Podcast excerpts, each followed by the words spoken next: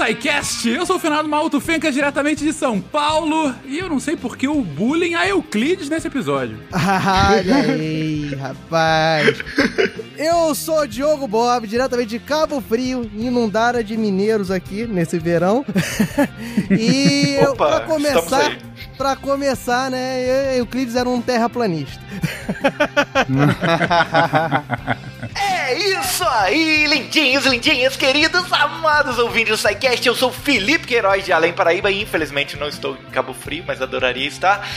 E hoje nós vamos conhecer o primeiro bardo guerreiro da história da matemática. Multiclasse aí, ó. Ó, aí. Nossa, mãe do céu. Isso é uma promessa, hein? Olá, aqui é Léo Brito, diretamente de São Paulo. O espaço é um objeto que o geômetra deve estudar, põe Coré. Caraca, bonito, bonito. Todo mundo zoando e vem o Léo e É, destrói a gente. ele é a pô, voz Léo. da sobriedade desse cast. Wala Wala! Aqui é o Pena de São Paulo e a geometria euclidiana é realmente muito chata. Olha, essas piadinhas logo no início. De Gaspar Santa Catarina, aqui é Marcelo Guaxinim e finalmente um SciCast que vai ouvir todos os lados. Vai dar a volta, tá? Você está ouvindo o SciCast, porque a ciência tem que ser divertida. Bem-vindos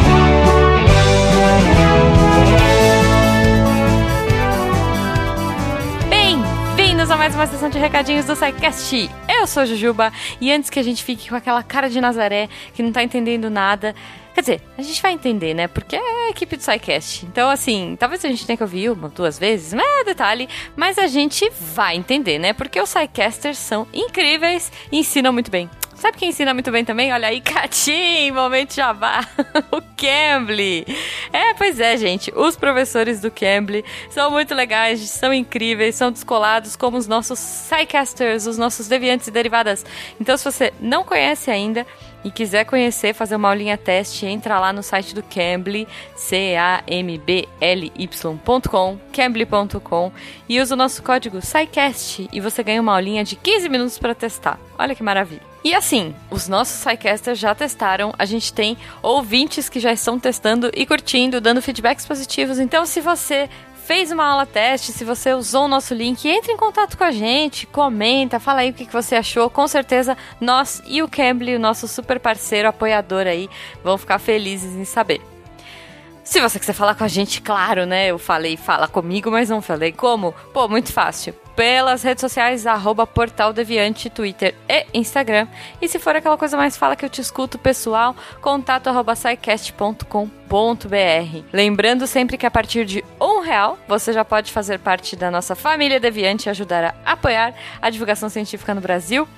E, eh, dependendo do valor lá, tem as categorias bonitinhas, você pode fazer parte do nosso ah, grupo de WhatsApp, você pode trocar ideia, enfim, tem, tem muita coisa legal. Então, assim, não deixe de ser um apoiador. Se você não puder apoiar financeiramente, poxa, divulga para seus amigos, mostra o projeto, porque a gente fica muito feliz e com certeza, quanto mais gente conhecer, quanto mais gente ah, souber da ciência e- e aprender desse jeito divertido, certamente o mundo será um lugar melhor, né? Enfim, acho que eu já falei bastante. Não deixe de conferir aí o Cambly. E vamos para esse episódio porque eu quero tentar entender o que raios é geometria não euclidiana. Aliás, quem é Euclides? Ah, peraí, não, não, não deixa de escutar lá no final os recadinhos da Deb, né? Daquele jeito que só ela sabe fazer, porque, gente, os textos da semana estão incríveis. Essa, pra variar, né? Pô, é chovendo molhado falar que os textos são incríveis, mas sério. É, fiquem até o final, escutem quais são os temas, leiam lá. Tem muita coisa no portal, cara. A gente tem conteúdo diário, cara. Isso é impressionante, sério. E tudo graças a vocês, que apoiam, que escutam e que fazem esse projeto continuar. Um beijo e vambora aprender mais.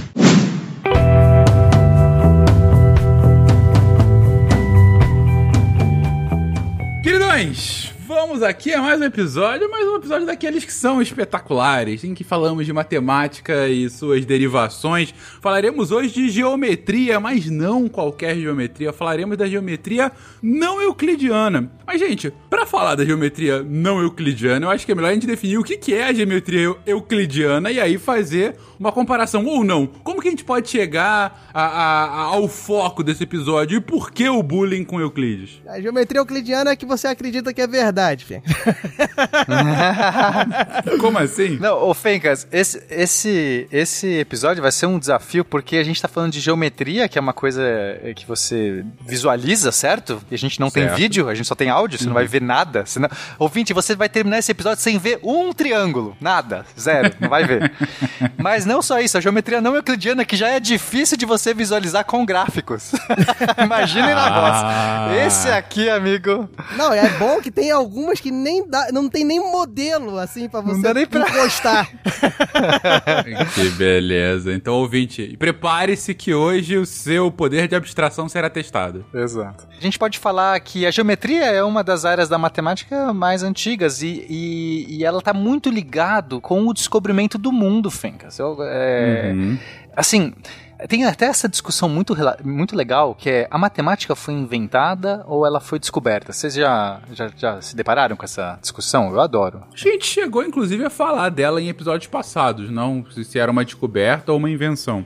Então, é, porque tem esse, né, esse dilema e tal, mas a gente pode falar que a geometria ela foi descoberta nesse sentido de que houve um uma experimentação dos, dos homens, das pessoas, né, daquela época, no, no caso os gregos, mas já muito antes dos gregos, a gente já tinha essa experimentação da realidade de você tentar desenhar na Terra, né? Então, geometria, ela vem justamente da, da raiz, é, da a raiz da palavra significa medida da Terra.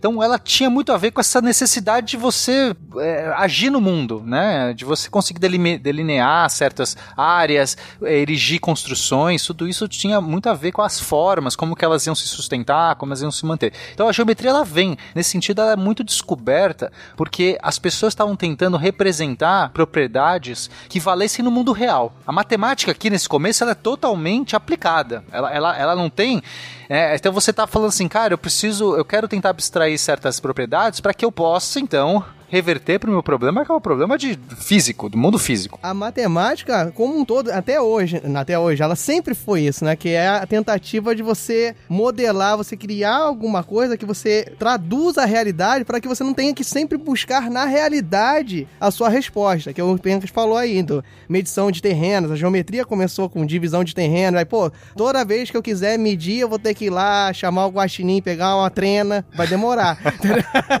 Chegar lá, ah, pô, como é, que, como é que eu vou conseguir transformar esse terreno em dois? Como é que eu vou medir aqui? Como é que eu vou dividir por igual uma herança que é um terreno, por exemplo?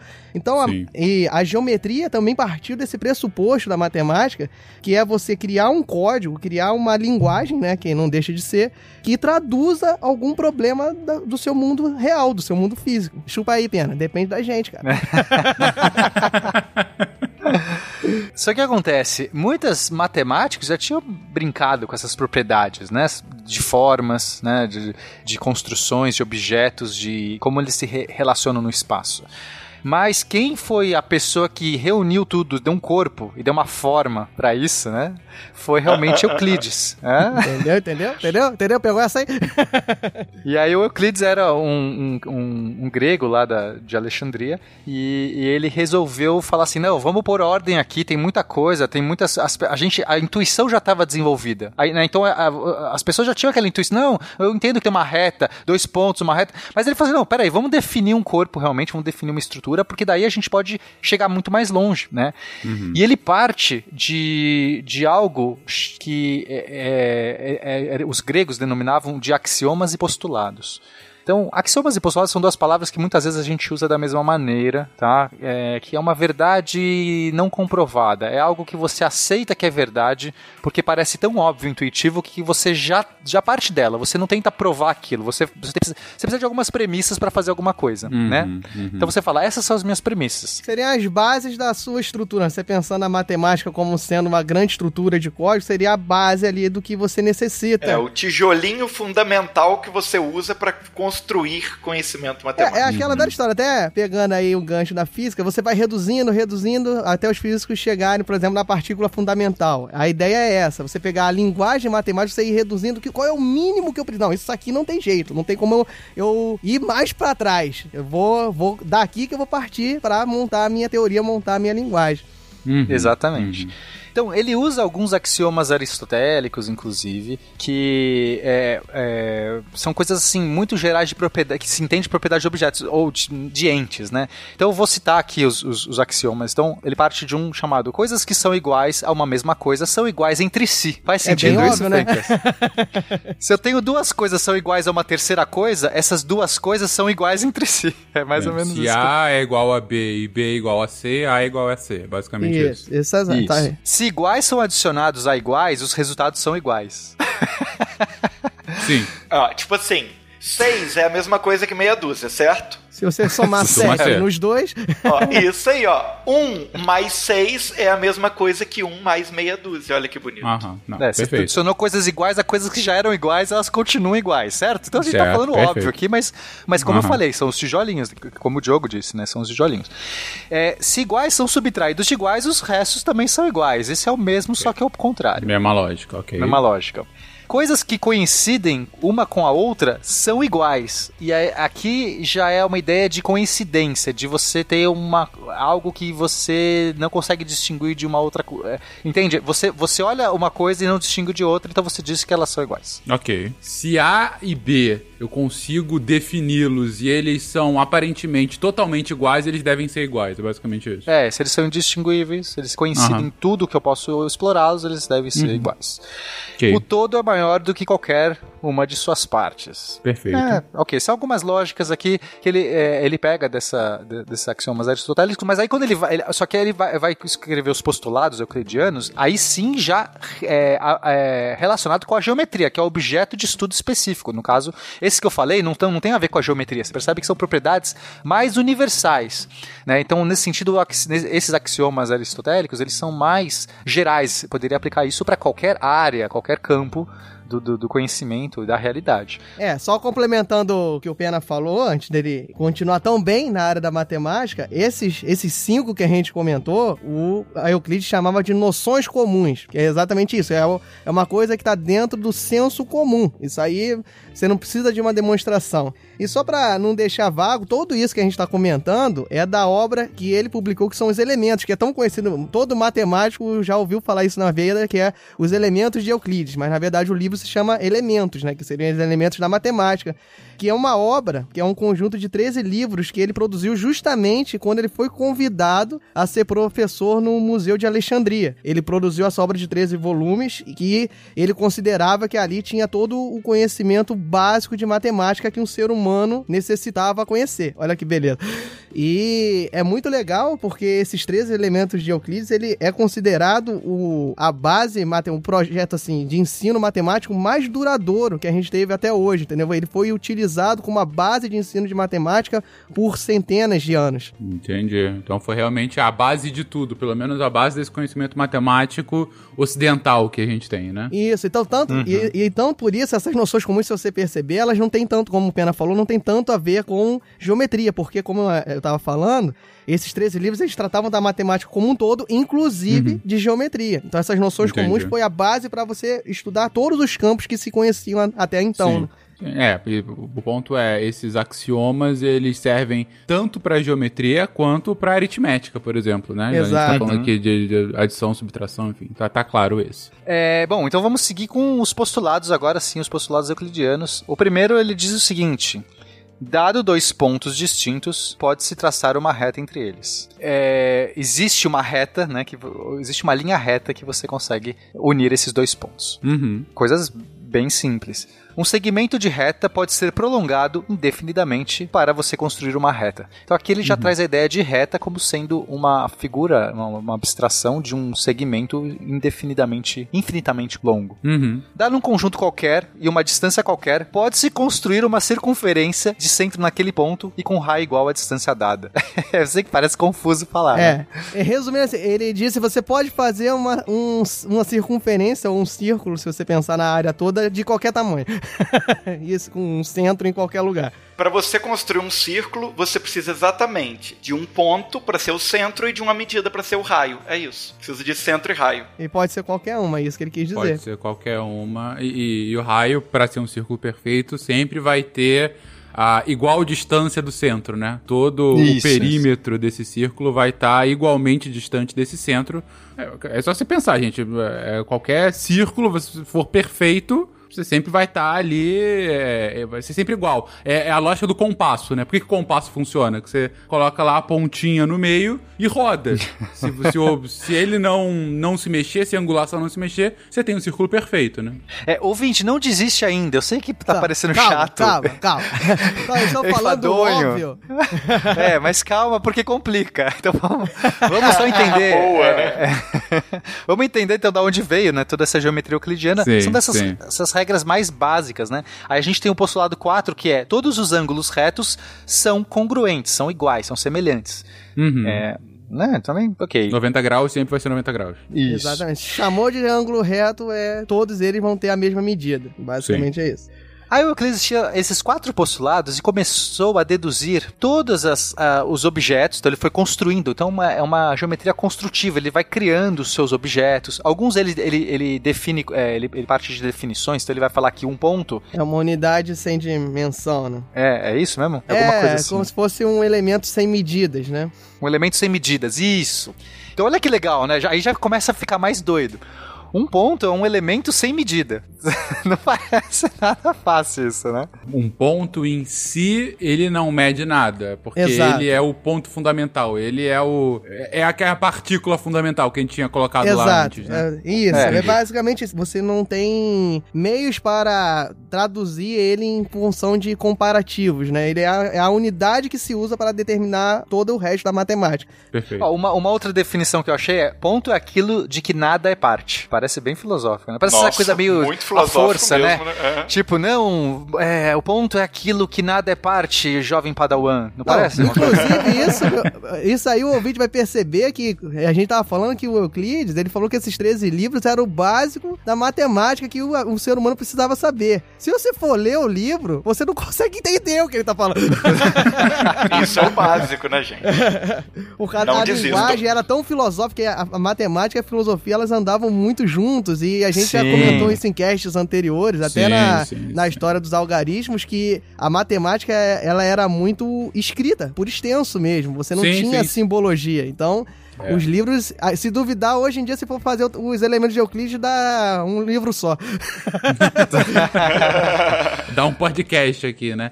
Não, é- é- e isso do ponto eu acho que tá claro, assim, gente, é, vamos lá, a lógica é, se a minha medida fundamental é um ponto, o tamanho de um ponto é um ponto. Então, assim, não tem nada menor pra, pra, pra medir ele. Então é isso, ele não tem tamanho. Tá, tá, tá ok, eu acho que fica claro de entender. Na mesma lógica, a gente pode falar que uma linha é um comprimento sem largura. Sim, porque ela só espicha pra um lado. Ele só tem uma, uma medida. Porque a largura dele é a largura de um ponto. É, exatamente. Você percebe que você abstrai a ideia de comprimento, né? Porque Uhum. na- no mundo físico tudo tem dimensão, não existe um ponto. Um ponto é uma abstração. Aí Claro. você, mas você entende, você tem uma propriedade que é o ponto é uma localização. A, a abstração máxima de um ponto é uma localização num certo espaço. Assim como a abstração de uma linha é um comprimento. É, é- a gente entende que as coisas têm, têm dimensões, têm largura, tamanho, mas se eu, se eu abstrair toda a largura, toda a profundidade de um objeto, o que sobra é o conceito puro e abstrato da própria largura, da própria linha. E é assim, então assim, já, é, é- é isso que o Diogo falou, tem muita é filosofia misturada aqui com coisas óbvias, entendeu? É, é óbvio, mas ao mesmo tempo é filosófico. É- é. mas o que importa, eu não vou, não vou entrar em todos, são, são 28, sei lá, objetos que ele começa a criar e tal, e vai de- de- deduzindo, ele vai criando os teoremas, né? Então, se ele parte desses postulados, ele consegue deduzir a partir dessas premissas coisas novas e ele prova essas coisas, porque aí você vai criando provas matemáticas. Então, ele já tem os axiomas que ele tem de semelhanças, igualdades, de somas, subtrações, etc. Ele tem mais essas definições aí que são muito óbvias, ele consegue criar um monte de objetos, ele vai, ele vai criando esses objetos. Até chegar naquelas relações que o Felipe bota na sala dele e ninguém consegue fazer, entendeu? Parte daí até aquele exercício que ninguém entende. Exatamente. Só que aí ele, se, ele, problema. É, em algum momento lá, quando ele chegou, é, tava bem avançado já nessas deduções muito loucas, ele, ele não estava conseguindo extrair mais uma, uma prova que ele precisava e ele teve que fazer, lançar mão de mais um axioma. Porque ele queria que só esses quatro fossem a base. Ele falou assim: não, são quatro, é bonito, tem essa coisa das, das, é, da- das quatro forças da natureza, ou das os quatro elementos da natureza. Você percebe que tinha ali dentro já um- uma certa lógica. Então ele, precisa, ele teve que lançar mão de um, de um quinto postulado. Mas aí tudo bem, porque aí tinha que. Que é o quê? Que é o quê? O quinto elemento. Olha aí. É o coração, né? É o É o coração. É o amor, né? Segundo lá. E esse postulado, ele era tão diferente dos outros, porque ele era muito, primeiro, ele já é muito confuso, extremamente confuso, e eu vou, vou citar ele porque merece. Vai ser lindo. Ah, eu, eu quero. Eu, eh, peraí, peraí. Vamos, vamos estabelecer. Vamos dar. Vamos botar um, um, um relógio. Depois que você terminar de falar o quinto postulado, o Fenca vai ter que explicar ele pra gente. Exato. Boa. é. Se lá. duas linhas intersectam uma terceira linha de tal forma que a soma dos ângulos internos em um lado é menor do que dois ângulos retos, então as duas linhas devem se intersectar nesse lado se forem estendidas indefinidamente. Caralho, assim assim vocês quebram a nossa perna. Vamos lá. Repete aí, Fênix. Você aí, ouvinte, não, é fácil, ponto, reta, não sei o que, toma essa, vai. É, veio Mostra pra aqueles mim que você... quatro bolinhos, aí ele falou: toma esse quinto aí.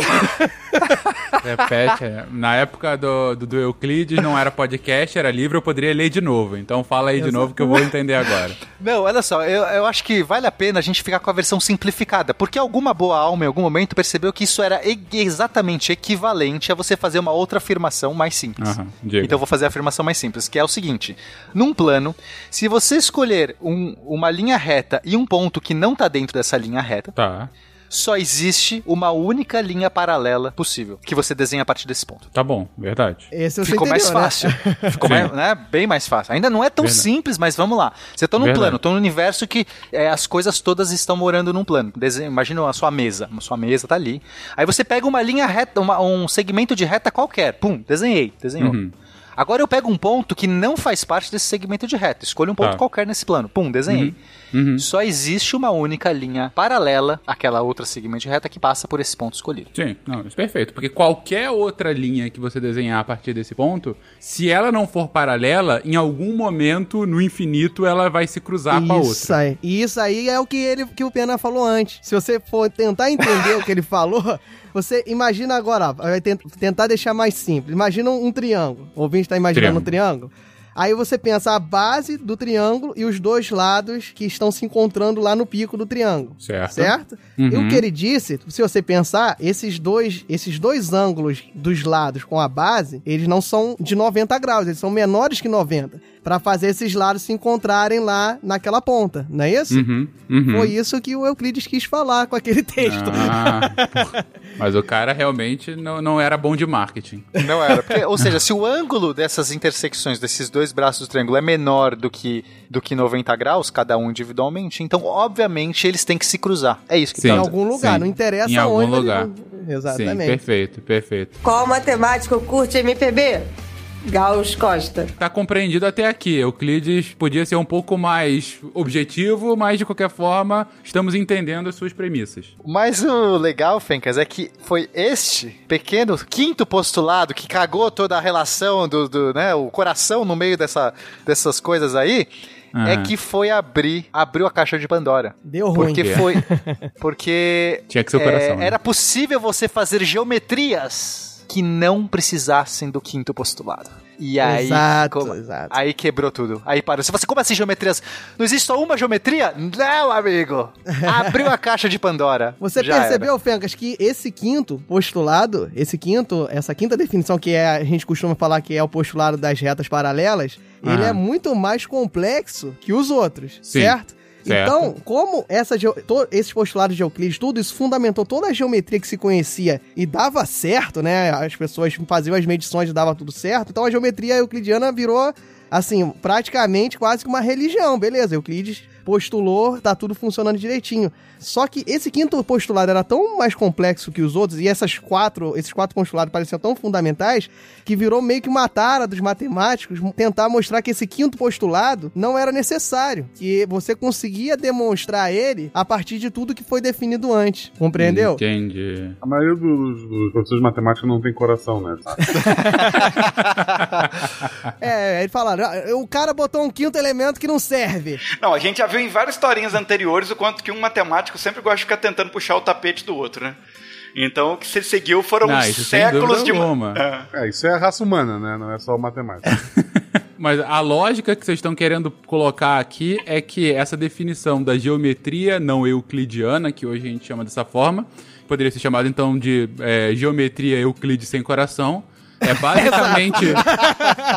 É, isso, é, isso. É, É basicamente isso. pegar os quatro primeiros postulados dele e ignorar o quinto, e tudo bem, eu consigo viver sem esse quinto postulado e fazer loucuras a partir disso. Exato, mas na época de Euclides, isso era inconcebível porque a realidade se mostrava com essa propriedade. A propriedade que por um, uma única linha paralela passa e tal. Você não via outro jeito de você, você ia construir uma pirâmide. Vou construir uma pirâmide. Tem que isso funciona. As, as parale- os paralelismos, essas propriedades estão ali na nossa geometria desse dia a dia. Então era algo aparentemente inconcebível na época. Uhum, uhum. Mas ninguém. Mas eles estavam falhando em demonstrar. Porque se, se era tão natural, deveria ser demonstrado. Você vê, essa birrinha, essa busca é, é, do matemático, puxar um novelo de lã ali, o pedacinho do novelo, você vai, vai desenrolando, amigo, num negócio que não tem fim. Uhum. E nessa busca por demonstrar o, de- é, nessa busca por demonstrar o quinto postulado, né, falar, ah, não, ele essa, essa coisa aqui eu vou conseguir provar, esse negócio aqui não tem que ser uma verdade absoluta. Foram entrando em. é, foram se descobrindo outras formas de você visualizar a realidade sem essa necessidade das retas paralelas, que num primeiro momento o vídeo você tá achando que é muito louco, mas vai fazer sentido.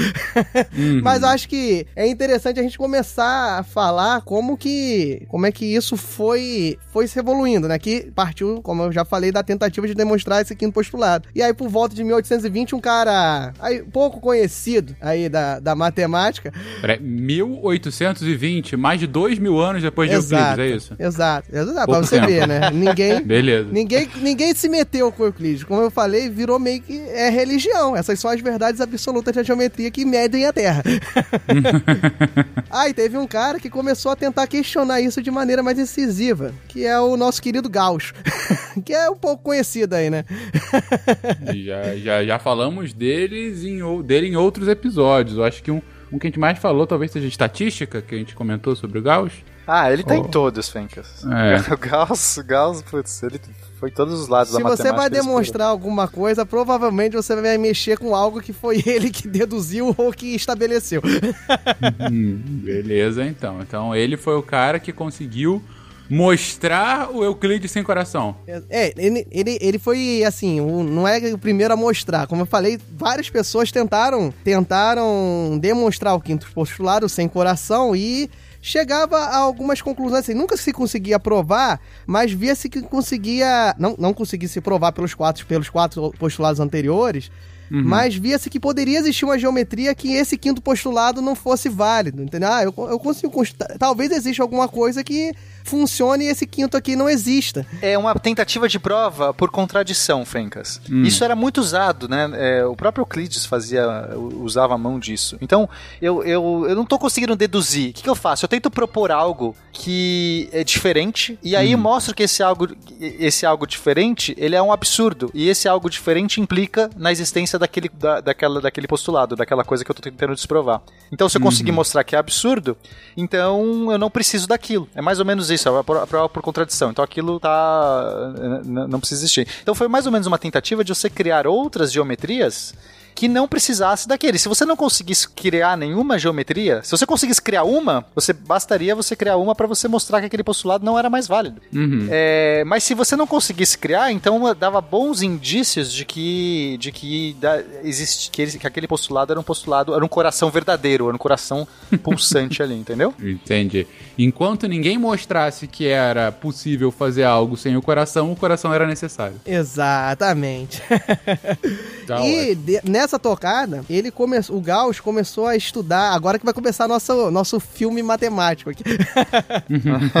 Já começa como o príncipe da matemática, né? Que a gente já falou várias vezes aqui, contou várias histórias do Gauss, né? Então a história aqui já começa com ele de novo. Exato. Ele começou a estudar é, superfícies curvas, entendeu? Ele começou a estudar, sei lá, a bola, o, a- o interior de uma casca de laranja, começou a estudar superfícies que fossem não planas. E ele desenvolveu toda uma teoria dentro dessas superfícies, dessas superfícies né, curvas, que a gente chama de curvas. E dentro desse material, ele tinha, teve até um, teo- um dos teoremas mais famosos dentro da geometria não euclidiana, dentro da geometria, que a gente até usa muito em geometria diferencial, por exemplo, que é o teorema egrégio, entendeu? Que seria o teorema supremo. E esse teorema, ele, ele é muito Eu adoro esses conhecido. nomes que os matemáticos dão, né? Teorema egrégio. É, tem tudo. É, é, é pra, dar uma, pra dar aquela coisa mística, né? Pra matemática ser quase uma magia. É falta do Netflix. Exato. Sempre. É, é- essa é a conclusão de todos os episódios de matemática. Não, então, e ele estudando, dentro dessa teoria em cima de superfícies, superfícies curvas, ele, ele determinou vários conceitos. Um conceito que é muito usado até hoje, que é a curvatura gaussiana, que é você medir a curvatura de uma superfície. O conceito, o matemático é muito complexo, né? não, dá, não dá nem pra gente falar aqui como é que se calcula, mexe com esse ano, você vai fazer derivadas ali em cima pra você calcular a curvatura gaussiana. Mas a ideia é você pensar em, em superfícies curvas que tem, como é, fica meio óbvio, né? Curvaturas diferentes. Sei lá, a bola de futebol, se você, for, se você fosse olhar por dentro dela, se você estivesse dentro dela, a curvatura dela é diferente bo- da bola de futebol americano, entendeu? o, o teto dela tem uma curvatura diferente. Ele tentou, ele tentou modelar isso, tentou fazer uma forma de res- representar isso numericamente. Isso seria a curvatura gaussiana. E o teorema egrégio, que é esse teorema supremo e tal, ele vai contradizer uma coisa interessante do nome da geometria, mas que é totalmente contra, é, contra o seu senso comum. Que ele fala que essa curvatura da superfície, ela não depende, essa curvatura que ele criou para calcular que uma, uma, uma coisa era mais curva que a outra, ele, essa, essa curvatura gaussiana, ela não depende da forma da superfície, mas apenas do jeito que você calcula a distância nessa superfície, entendeu? Você define, você define uma forma de calcular a distância entre dois pontos nessa superfície, e isso é a única coisa que você precisa para que você determine a curvatura. Ou seja, a- é muito contra, contra o seu, a sua intuição, porque você pensar, como eu falei com você, a bola e a bola de futebol americano, você Sim. visualiza a forma das duas. E Perfeito. o Gauss, ele mostra que para você calcular a curvatura, não necessariamente é a forma que determina isso, mas sim o jeito que você calcula as distâncias. E Isso aí Toma você... isso, ouvinte. Toma, tá, tá fácil. Agora, toma essa. Não, e você Ele é. consegue abstrair muito mais, porque aí você fala, pô, mas forma de você medir distância. Distância eu sei como é que mede. Você pega um ponto, pega o outro e você vê lá quantos passos você tem que ir até, até aquele outro lugar, né? Você Perfeito. imagina isso. Só que distância é um conceito um pouco mais abstrato que isso. Ela tem que satisfazer certas propriedades. É basicamente isso. Essa distância que a gente tanto conhece, que é você pegar um ponto, traçar um segmento de reta até o outro ponto e ver quanto é que mede esse segmento. Isso, olha, pasmem, se chama distância euclidiana. Entende? Porque ele le- segue a lógica do coração. Da geometria euclidiana. Exatamente. É, por exemplo, Fenka, se, se eu fizer um triângulo é, retângulo, Uhum. eu, vou por- eu vou poder mostrar pra você que se eu projetar a hipotenusa Uhum. na direção de um dos catetos, eu sei que o tamanho do cateto vai ser a- o tamanho da hipotenusa vezes o cosseno do ângulo. Eu não quero confundir o ouvinte, mas eu consigo definir a métrica, e esse negócio de medida tem um nome técnico chamado métrica. Então eu consigo definir a métrica de um espaço usando essas propriedades que o Diogo está falando. Então eu sei que é válido a geometria euclidiana, eu consigo saber que a métrica, se eu projetar dois vetores no espaço euclidiano, eu sempre vou cair numa métrica euclidiana que é, respeita, por exemplo, essas projeções, como eu falei. E, e aí o que o Gauss está mostrando é que a gente consegue é, ente- entender espaços. Agora já vamos abstrair, porque não é só um objeto. A gente pode pensar num espaço, numa, numa geometria em que as coisas todas são medidas de um jeito com propriedades diferentes. Uma certa propriedade, por exemplo, essa da projeção, não é mais essa, é outra propriedade. Eu vou inventar uma outra propriedade, mas eu consigo definir uma medida usando uma certa propriedade. Aí tem vários jeitos de você definir essas propriedades. Não, a ideia é que não a gente confundir, mas pensa, pensa é, de uma maneira visualiza comigo, ouvinte. Eu consigo é, imaginar um jeito de medir esse espaço e só a partir desse jeito de medir eu consigo entender que existe uma curvatura, eu posso definir uma curvatura associada àquele espaço, que vai satisfazer propriedades específicas dessa nova curvatura. Pra ficar um pouco menos abstrato e o Fencas não ficar com essa cara de paisagem, que muito embora seja podcast, estou vendo a cara dele. Não, eu acho que eu tô começando a entender, mas faz a sua explicação aí. Pensa, pensa no, no Waze. Wait, Pensa que beleza. a, a, a medida entre dois pontos não é mais a distância, o segmento de reta entre eles, mas o tempo que você leva pra chegar do ponto A até o ponto B. Não interessa o caminho que você faça, mas a distância entre dois pontos é o tempo que você leva de A até B. Entendeu? Você viu? Você mudou a forma de medir o seu espaço. Você começou a medir o seu espaço pelo tempo. E essa é uma forma diferente. Aí a distância, em- em- aí você teria que definir o que é a medida. Ah, é o tempo que eu levo pra chegar. E aí você teria que ver se essa forma de medir o espaço satisfaz uma série de condições para ser considerado uma medida válida, uma métrica válida, entendeu? Tudo, todos os objetos, todas as, as ruas que estiverem, sei lá, a 10 minutos de distância de você, elas vão ter o mesmo tamanho na, nossa- na sua nova geometria. Você vai definir uma nova geometria. Galera, eu vou definir que tamanho é o tempo que eu chego. Não importa quantas curvas, voltas eu dou. A questão é, se eu chegar em dois, dois pontos em 10 minutos, em outros dois pontos em 10 minutos, eles têm o mesmo tamanho para essa É, e fica muito bacana, porque aí você pensa, Cabo Frio e Rio de Janeiro, que são 250 quilômetros, pode ser a mesma coisa que o centro do Rio a Tijuca, porque Cabo Frio e Rio de Janeiro você leva duas horas e meia, às vezes você leva duas horas e meia pra chegar a andar 20 quilômetros. É uma verdade. É a, é a lógica de medir o parsec lá no, no, no Han Solo e a Millennium Falcon, né? Você usa uma unidade de medida de distância pra comparar tempo, né? É verdade. Olha só que, que boa referência pop, Felipe. Todo Olha, você tava vendo usando só? uma geometria não euclidiana, cara. É isso. Você tá, você tá salvando Star Wars de uma maneira Ou absurda seja, agora. o Gauss tinha o Chewbacca do lado dele. O Gauss, o Gauss tinha o Chewbacca do lado dele explicando como é que fazia isso. Pô, mas é, essa é ótima. Mas, enfim, aí toda a teoria do Gauss foi baseada nisso. Ele começou a estudar superfícies que não fossem planas e que, de uma certa forma, ele começou a verificar que, ó, calculou curvatura, teve esse teorema egrégio, que aí, nossa, não depende da forma, em sim, né, exatamente de como você calcula a distância entre dois pontos nessa superfície. Ele começou a ver que ele estava criando, ou estava descobrindo, criando não, né, mas estaria codificando, descobrindo algo que, de uma certa forma, ia contra, ou, ou, ou, ou pelo menos botaria a geometria euclidiana em xeque. Sim. Concorda comigo? Sem dúvida. Aí, por exemplo, que o, o, o Pena falou, que, poxa, uma, a- a- não importa a forma da rua, elas teriam o tamanho, o comprimento da rua, elas teriam o mesmo tamanho. Ele chegando nesses estudos, nessa, nessa forma de pensar o espaço, ele verificou que estaria de uma certa forma botando em xeque. E o que, que ele fez? Não publicou, não falou nada, porque ele sabia que ia dar merdelê.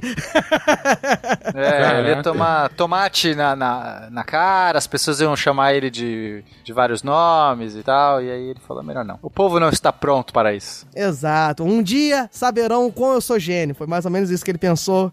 tipo, tipo, tipo, é, tu vê que o matemática dessa época gosta, né? O Fermat falou: ah, a prova disso aqui não dá no cantinho do livro, entendeu? O Gauss falou: não, não vou publicar, não, que ninguém vai, ninguém vai acreditar em mim mesmo. Daqui a pouco vão querer me enforcar, porque eu tô falando que, que a, a, a, sei lá, da Faria Lima até a Paulista é a mesma coisa que até Natal.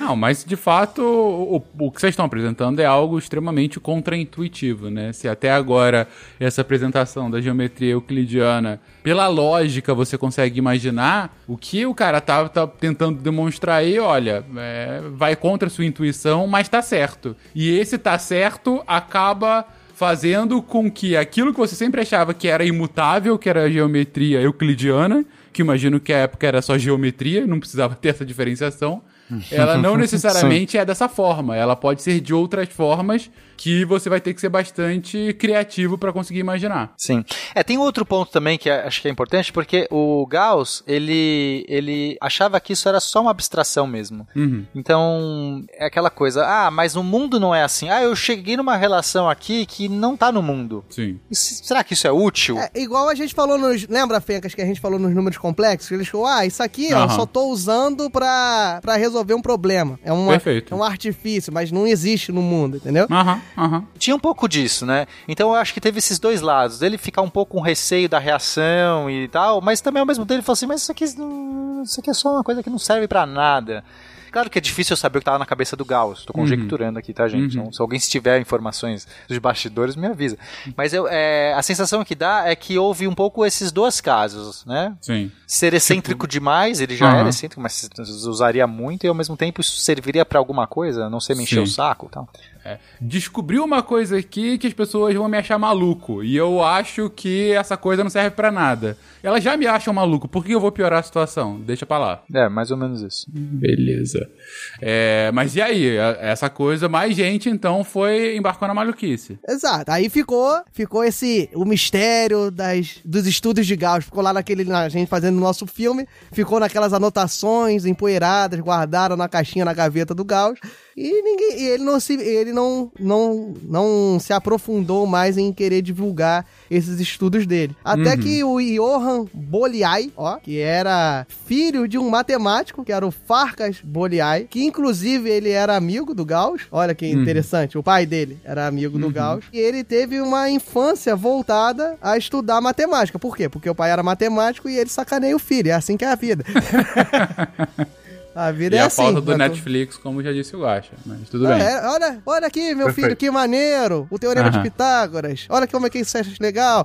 É mais ou menos isso, a vida de um filho de matemático. Por isso que ele não dá muito certo normalmente. Só dava naquela época, porque hoje em dia tem muita opção mais legal pra você mostrar. Naquela época não tinha. O filho não tinha que nada pra fazer, ficava prestando atenção no que o pai tava falando, no que a mãe seu, tava seu falando. pequeno não ouve podcast ainda não, né, Diogo? Não, ainda não. Ainda ele. Mas um ele... dia vai ouvir. Ele tá liberado, de- ele tá liberado disso, mas ele já tá sendo influenciado aí pela matemática. Eu deixo Tá um ótimo. número ali largado, vai, Ah, vai que ele gosta. o número largado. Excelente, mas continua. E aí o, o pai do Boleai, ele ele queria que o filho dele, né, que o Janos, né, o John Jones Boleai, ele estudasse matemática na mesma universidade que eles e tal, mandou uma carta pro Gauss Como na eu falei, o pai sempre ferrando a vida do filho na, na matemática. pedindo, né, uma recomendação do Gauss para isso. Só que o que acontece é que oficialmente a história diz que o Gauss nunca chegou a receber essa carta e acabou que o Bolyai, ao invés de estudar matemática, ele foi parar na escola de engenharia militar de Viena, né? Virou um engenheiro militar e tal. E super frustrado com, com a carreira que ele seguiu, porque o- o- a vontade dele era estudar matemática, então ele virou um matemático amador. Uhum. E aí, no, no tempo livre lá, enquanto ele, ele fazia as atividades que ele mesmo conta na- na- nos, nos escritos dele lá, que entediavam ele, que ele não aguentava mais aquilo, ele escreveu um artigo de 24 páginas que acabou indo parar como um apêndice é, em um livro do pai dele. E justamente nesse artigo que ele colocou no apêndice do livro do pai, é que ele introduz ali o conceito é, booleano dessa geometria hiperbólica, né? Que é o que a gente tá falando, vocês- essa geometria em outras superfícies, vamos dizer assim. Uhum. Vocês estão começando a me assustar com esses nomes, mas vamos lá, venceremos. Mas antes de, de falar então da geometria hiperbólica, vamos voltar pro Bolyai, porque essa é a história que eu tô me segurando pra contar desde É. o começo do programa. Inclusive, depois eu posso até sair aqui e dar tchau pra vocês, não tem problema. Vamos lá. Não, então, o- deixa o Fencas mais tranquilo, que ele ficou com medo do hiperbólico. Não, a gente mas vai- a vamos gente lá. Trabalha, Acredito em a gente você. trabalha- olha, olha só como é que a gente já tá montando. Netflix contrata a gente. Porque a gente já vai- agora a gente vai fazer a história e depois a gente mostra, a gente explica tudo o que tem na história, que é aquele, aquele, aquele extra que os filmes da Netflix sempre tem que ninguém vê. Então, o Bolyai, ele, como eu tinha dito, ele foi para a escola de engenharia militar.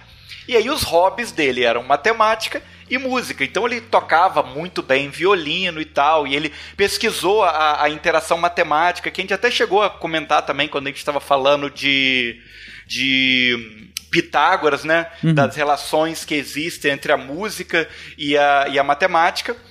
E só que ele não era uma pessoa que tinha uma personalidade muito fácil de lidar.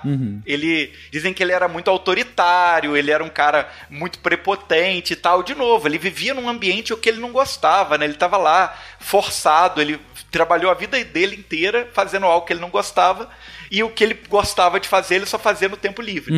Então, uma das histórias aí famosas sobre o Bolyai diz que uma, numa certa situação 13 oficiais da guarnição dele desafiaram eles para duelos ao mesmo tempo. Aí, ó. Ah, Agora, ó, o- Então- ó o clímax agora. Ele foi desafiado pra 13 duelos no mesmo dia, Aham, certo? aham. Tá bem, é, tu vê que era o cara, era o cara que arrumava pouca confusão, Não, né? É realmente. Parece ser um cara de gente boa. Boa pra caramba. Eu tô lembrando do Teorema de Fermat que a gente teve um duelo e já foi, oh, meu Deus. Agora não, são 13 no mesmo dia. Não, e, e o, o negócio que o, o Boliai, ele era um espadachim muito, muito bom. Aham. Ele até dá- fala depois, é, em- ele tem relatos dele comentando que ele nunca chamou ninguém para um duelo, mas ele também nunca recusou e todas as vezes que ele precisou, ele recorreu à espada, entendeu? Fencas, pensa numa pessoa mulherenga. Ok. Pensa no cara mulherenga. O Dom Juan da matemática, é isso que vocês estão falando? É, o do é, isso podia ser, né? Beleza. Não, nunca desafiei ninguém. Para as pessoas duelarem nessa época, amigo.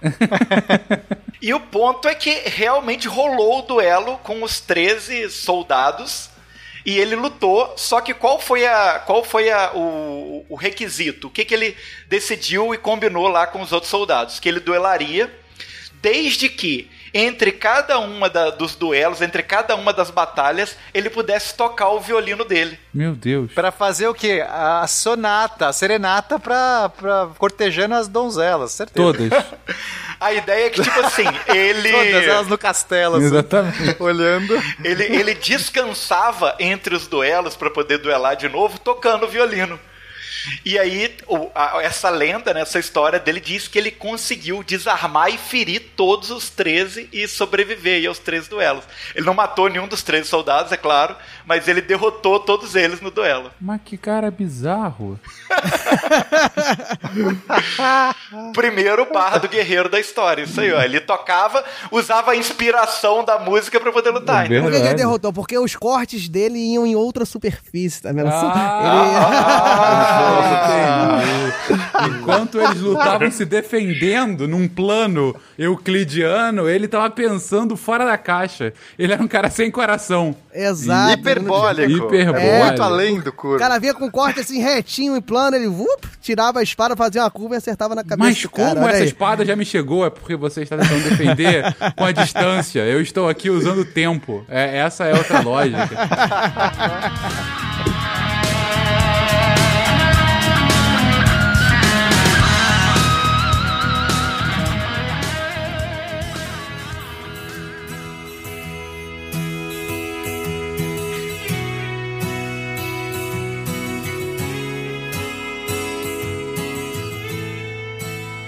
então aqui o nosso bardo guerreiro, é, Dom Juan, 13 duelos, violinista, mas e a matemática? Onde é que entra aí? É tipo assim, a, a- a grande frustração da vida dele é que ele realmente nunca produziu matemática da maneira que ele queria. Ele deixou mais de 20 mil páginas de manuscritos dos trabalhos de matemáticos dele, mas ele nunca mais publicou nada. A única publicação de matemática dele foi aquele apêndice no livro do pai. Que tratava justamente sobre geometria não euclidiana. E, e- e até contam que na- nas anotações da, da morte dele, né? O registro de morte dele, é, botava lá que ele era um capitão engenheiro e que ele era um matemático de mente aberta, mas é uma pena que o grande talento dele foi enterrado sem uso, ou seja, ele morreu, o conhecimento dele foi inútil, sabe? Ele enterrou-se com o seu conhecimento sem ter sido usado. É legal, um matemático de mente aberta. É legal, né? Tipo assim, pra Frentex. É, Compartilha exatamente. quebrando tabu. Ele é assim. Se ele não ficasse cortejando a mulher dos outros, talvez ele tivesse mais tempo pra acabar esses manuscritos, não? Pô, e se ele talvez não tivesse tanta, tanta vontade de usar suas aplicações geométricas pra matar os outros, É, exatamente. Podia avançar com, com, com a ciência, né, por trás. é, ele ia ficar mais, ele ia ficar talvez mais conhecido que o Lobachevsky, que é o, foi o matemático que em tese fez a pedra fundamental da geometria não euclidiana. Olha aí. Que ele, ele foi basicamente Lobachevsky, ele tá ali contemporâneo dessas histórias todas, um pouco antes até do Poliai, ele, ele também publicou materiais, materiais matemáticos envolvendo a geometria não euclidiana. A história de Lobachevsky é que ele era, ele era russo, né? Pelo esse nome já dava para se resumir e ele, ele era, era de famílias humildes e a vida toda dele foi baseada em bolsas de estudo relacionadas à matemática. É, o interessante sobre o Lobachevsky é que, voltando ali pro. voltando tudo pro Gauss novamente, é, o, o, o tutor do Lobachevsky foi o Bartels, que era um amigo muito próximo do Gauss também, e que foi ele que convenceu o Lobachevsky a fazer, a estudar matemática e não medicina, que era o objetivo de vida dele, sabe? O Lobachevsky queria ser médico, e acabou que esse Bartels, que era um grande amigo do Gauss, foi que incentivou ele a fazer matemática e que fez com que ele acabasse é, abandonando a medicina. E olha agora, no, no, nosso filme Netflix, tá percebendo que o Gauss começou com um negócio que ele não publicou e todo mundo que, de uma certa forma, estudou e, e chegou perto tem alguma relação com ele. Olha aí, tipo assim, ele tava jogando a magia da matemática ali em cima dos, dos humanos. Porque o Gauss é de outro mundo. Cara, parece tipo conhecimento proibido, assim, realmente. Olha, eu fiquei, eu vi os manuscritos secretos de Gauss. Você quer continuar estudando sobre isso? Não, mas é bem isso, Fen. É bem isso, porque quando ele publica sobre os fundamentos da geometria, Aham. que foi essa obra que ele realmente ampliou, né? Assim, a gente saiu, saiu das amarras. A geometria euclidiana estava presa naquele postulado, naquele quinto postulado. E não era necessário. Quando eles riscam aquilo e expandem, falam assim, a geometria é muito maior do que essa relação trigonométrica de, desses triângulos que tem 90 graus, né? Porque basicamente o que, que eles estão quando a gente fala geometria curva, a gente está dizendo que agora a somatória dos ângulos de um triângulo não dá mais 180 graus, Fencas. Uhum. Você, você cons... é, é, basicamente, vai em resumo, essas primeiras geometrias é você, você romper essa lógica, você sair desse essa soma dos triângulos a 180. Mas como que um triângulo não dá 180? É, amiga, é muito fácil. Você desenhar um triângulo numa bola, você vai ver que não dá, mas a gente já chega lá.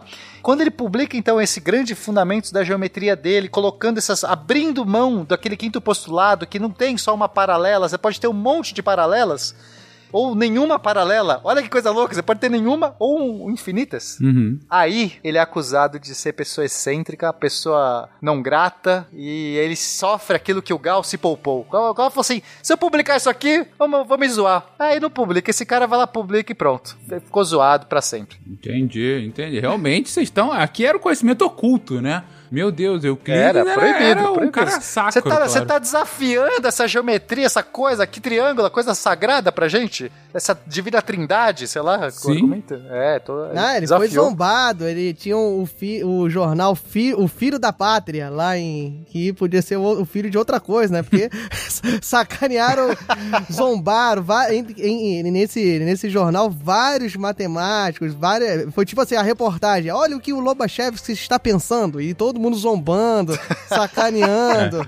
Falando, ah, esse cara é maluco, olha o que, que ele tá falando. Desculpa, Basicamente, Diogo, Diogo, Felipe, Léo, eu sei que todos vocês são, são, são matemáticos e tal, mas você ser zoado em público por um bando de matemático é que realmente, puta que pariu. você passou qualquer barreira, né?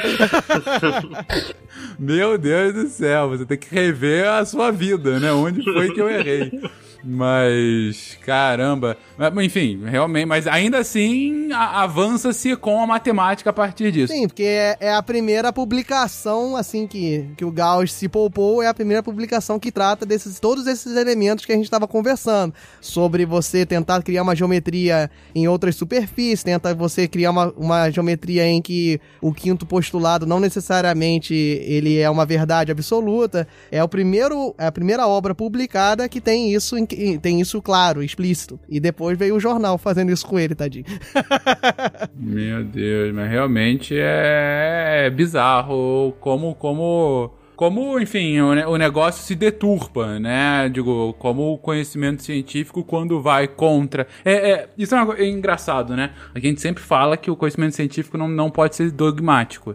É, mas quando a gente esbarra nesse- nessas grandes mentes, né? Nessas grandes nessas grandes verdades, quase incontestes científicas, ah, quando você vai contra isso, a, a primeira a, a primeira coisa é a negativa, né? A zombação, zombação, a zoeira, enfim. É porque, cara, realmente São, como diria a, a bruxa do 71, são os espíritos zombeteiros. É quase isso, mas porque a, é, a gente viu isso de forma análoga quando a gente estava falando da evolução da, da física newtoniana e aí a chegada de Einstein e outros que acabaram indo contra, né, essa coisa tão bem estabelecida que era a física newtoniana, de 300 anos e tudo mais. Aqui a gente está falando de uma verdade de mais de 2 mil anos, né, que, de, da geometria euclidiana e mais, com coisas que, assim como na, na quando você discutia contrário à física newtoniana, você ia contra o senso comum porque você entrava no muito pequeno, você entrava em coisas que você não conseguia comprovar, não conseguia ver. E aqui é, cara, eu consigo fazer um triângulo é, que não, não dá 180 graus, a soma interna dos ângulos. Ah, tu tá muito doido para falar isso, só pode ser isso, porque realmente é, é impossível com essas nossas premissas. E é isso que os caras estavam fazendo. E os caras aparentemente estavam certos, não porque continuou se evoluindo nesse tema. Então, voltando pra, pra, pra nossa história Netflix do, do Gauss, que pesquisava tudo ocultamente, a próxima pessoa da nossa história, que o próximo grande matemático Ele, da ele é nossa quase história. o Zordon, né, cara? E esses que a gente tá falando são É os Power. Rangers. Por quê? Porque vamos falar agora de Riemann. Riemann. E, e o Riemann, ele, ele, é, ele é alemão também, ele estudou, chegou a estudar na Universidade de Berlim, mas é, quem acompanhou e supervisionou o doutorado dele foi justamente quem? Quem? Quem? O Gauss. quem? Quem? Quem? O Gauss. O Riemann foi um dos grandes alunos aí do Gauss. E justamente na tese de doutorado dele aí que ele introduz aí é, as superfícies de Riemann, né? As variáveis complexas aí das superfícies de Riemann. Aí você pensa que são superfícies de rimas são. A gente não precisa entrar no mérito aqui, mas são, tem- são certos tipos de superfície em que ele trabalhou toda a geometria, como, como se funciona em torno dela, entendeu? Você modela alguns tipos de superfície. Por exemplo, a esfera é, uma, é um tipo de superfície. Ele criou uma, uma superfície lá, que tem um código, que são várias, né? Que são as superfícies de Riemann, que tem certas características, e ele criou toda uma geometria, todo um pensamento matemático em torno delas, entendeu? Uhum, ou seja, são, são superfícies que vão além das superfícies da geometria euclidiana anterior. É, não é um plano. Não é, são superfícies que não são um, um plano comum. Com, é- Entendi. É, é- é mais simples, entendeu? Uhum, uhum. É, Eu acho que o, o- o- a contribuição é, importante que o Riemann vai dar nesse cenário aqui da geometria é que ele vai permitir geometrias de mais dimensões. Uhum. Então, enquanto na geometria euclidiana a gente está limitado nas três dimensões espaciais, né, que é tudo que a gente conseguia compreender, o nosso mundo, a nossa vida é esse cenário de tridimensional, o Riemann vai começar a, a elocubrar sobre dimensões a mais. Eu posso, posso conjecturar aqui uma geometria em quatro dimensões. Inclusive, ele começou, ele, ele efetivamente acreditava que o espaço, nosso espaço físico, era quadridimensional. É, bom, não à toa ele teve aula com alguns caras muito importantes. Ele, é, ele teve aula com o Jacobi, de Richelet. Então, talvez essas ideias de é, mais dimensões espaciais estivesse ali também é, já, já sondando a cabeça dele, ele resolveu usar. Então ele vai mapear, ele vai definir, ele vai conseguir estruturar uma geometria n-dimensional. E esse n é qualquer número natural. Ele Isso basicamente vai é o nosso uma- mentor. Igual a gente aqui tá tentando fazer o ouvinte enxergar a geometria sem ver, ele fez toda uma teoria de como você calcula formas, superfícies, distâncias em, em- em dimensões que o ser humano não enxerga, né? Uma, uma forma geométrica de quatro dimensões, você não conseguiria visualizar no primeiro momento, entendeu? É, aqui eu, eu acho que tem uma coisa muito legal do trabalho de Riemann, que é o Riemann ele era um geômetra, ele tinha uma, acho que a gente chama de geômetra e aí tem a ver com o nome também, né, geometria no nosso desse cast tem tudo a ver. Mas é, o geômetra é aquele matemático, aquela pessoa que visualiza. Ele precisa visualizar para entender. Eu sou, eu por exemplo sou um geômetra. Eu pena, né? Eu sou um geômetra. Eu eu, eu posso ver a fórmula, mas eu só vou entender quando eu visualizar. Eu preciso pôr dentro daquela fórmula, daquele, daquele conceito, eu tenho que colocar entes físicos para eu conseguir visualizar. Entende, Fencas? Tipo, se você me falar uma relação, você falou, me colocou uma relação, na mesma hora que eu tô ouvindo você falar ou lendo, eu estou imaginando um exemplo, uma, algo, algo na minha cabeça tem que desenhar para que consiga é, entender as coisas. Entendi. É, Lembra muito aquela, a- aquela analogia que o Feynman faz, que a gente até comentou no cast do Feynman, né? Que ele conseguia resolver os problemas rápidos porque ele imaginava uma bola, aí de repente a bola era azul, de repente a bola tinha cabelos, mas tudo, toda a lógica matemática é, era com alguma forma imaginada, né? Uhum. Exatamente. Peninha, é. todo mundo sabe que é o nosso Feynman, né? O Feynman do SciCast, então... Não, eu sou, eu sou inspirado pelo Feynman. Então eu acho que eu, ah, eu não sei se era da minha natureza ser assim e aí se eu quando comecei a ler sobre Feynman comecei a me aproximar ou se já se eu fui influenciado e comecei a ver o mundo dessa maneira. Eu não sei, não sei mesmo. É, mas a questão é que eu, eu sou e não, não acho que tem jeito certo e errado. Eu tô falando como eu funciono e eu entendo as coisas do mundo assim, visualizando, entendendo, dando esses exemplos. E o, o He-Man também, ele tinha esse, essa, essa coisa do, da, da intuição tal. Só que ele começou a entrar num ramo que não era mais. não dava mais pra visualizar, Fencas. É difícil você começar a dar exemplos n-dimensionais. Imagina agora um cubo em 10 dimensões. Sim. Imaginou, Fencas? Uhum. É, não. Agora, eu- como é que eu consigo conectar bordas, as, as arestas de um cubo de 10 dimensões, eu posso conectar e isso gera uma superfície fechada? Tipo, o quê? Eu não como é que eu entendo 10 dimensões? E foi aí que entra o rigor matemático. Então ele não tinha, no começo, o Riemann, ele, ele, ele era muito intuitivo, esse geômetra, esse espírito geômetra, mas pouco analítico. Sim. O analítico já é o contrário, é o cara que vai no papel, vai provar, vai, ele vai, ele vai torturar os números e as, e as letras ali do alfabeto para extrair as relações. Ele não talvez nem visualizou nada. Ele foi fazendo ali uma tortura, ali um procedimento infindável até que ele chegue em relações.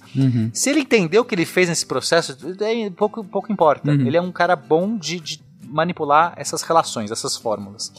E então ele precisa ter uma, uma bagagem maior, porque ele está falando de, de- de- de entidades que é muito difícil de visualizar. Mas a intuição dele, de fato, essa coisa sempre o guiou. Sabe, essa coisa de você falar assim, não é possível, o cara tá conseguindo ter uma intuição, ou, ou- você tem mil caminhos para seguir, né? Imagina que você está desenvolvendo aí uma área super complicada, você tem mil caminhos para seguir.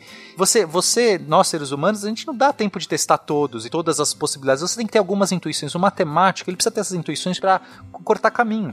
Pra saber ali qual que é o, o, o dominó certo pra derrubar, porque se você tentar de- derrubar todos os dominós, eu tô fazendo agora uma alegoria com o cast do, do Teorema de Fermat, Uhum. então ouçam lá que você vai entender o que eu tô falando.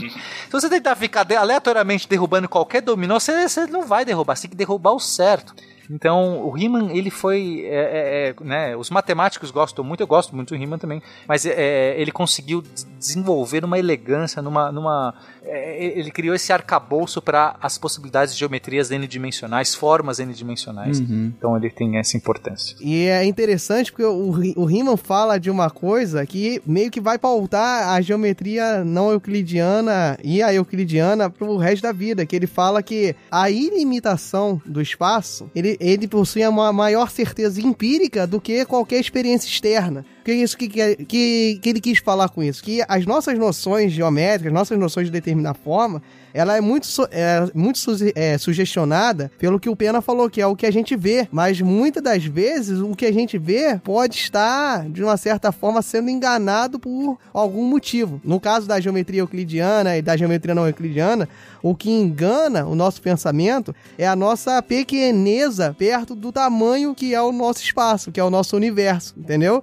Então, o que que acontece? Por que que a geometria... A gente vai começar a falar disso já já, pro nosso querido ouvinte. Por que que a geometria euclidiana deu certo por tanto tempo? Porque a geometria euclidiana, pasme, ouvinte, dá certo, mas dá certo porque ela, ela pega uma parcela muito pequena de talvez uma superfície que não é plana. E aí, nessa parcela muito pequena de uma superfície que não é plana, o, essa, cur- essa curvinha, esse pedacinho de curva muito pequenininho, ele se aproxima muito do que seria um plano. O exemplo é a Terra. Exato. O maior exemplo, melhor exemplo é a Terra. É, a gente tá aqui no nosso. Né, como a Terra é tão grande, tão grande, o, ra- o raio da curvatura da Terra é tão grande pra- perto das nossas dimensões, a gente pode medir uma parede, um chão e tal, e achar que a gente tá usando linhas retas, a gente tá. Só que a gente tá sempre na superfície de uma esfera ou de um geóide, vai. De, um, de um objeto curvo. Para pra pensar nisso. Toda vez que você tá ali, né? Tô aqui, sei lá, é, medindo é, vou, vou instalar aqui minha televisão, vou fazer uma medida aqui na minha parede. Eu estou medindo essa superfície, ela não é plana na sua essência final, ela é, está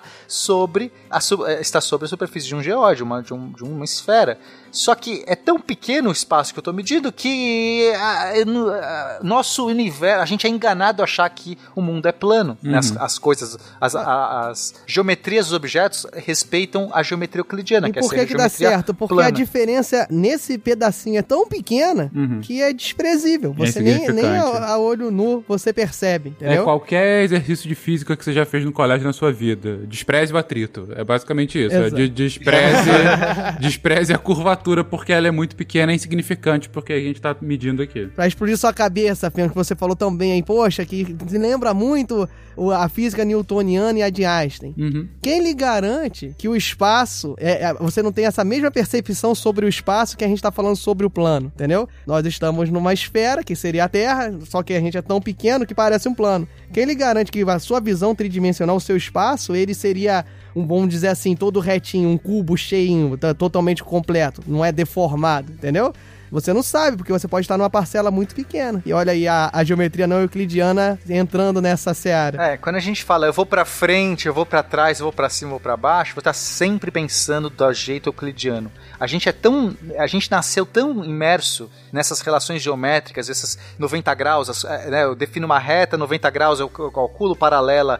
Eu, eu tô tão imerso nisso que é tão difícil a gente sair disso.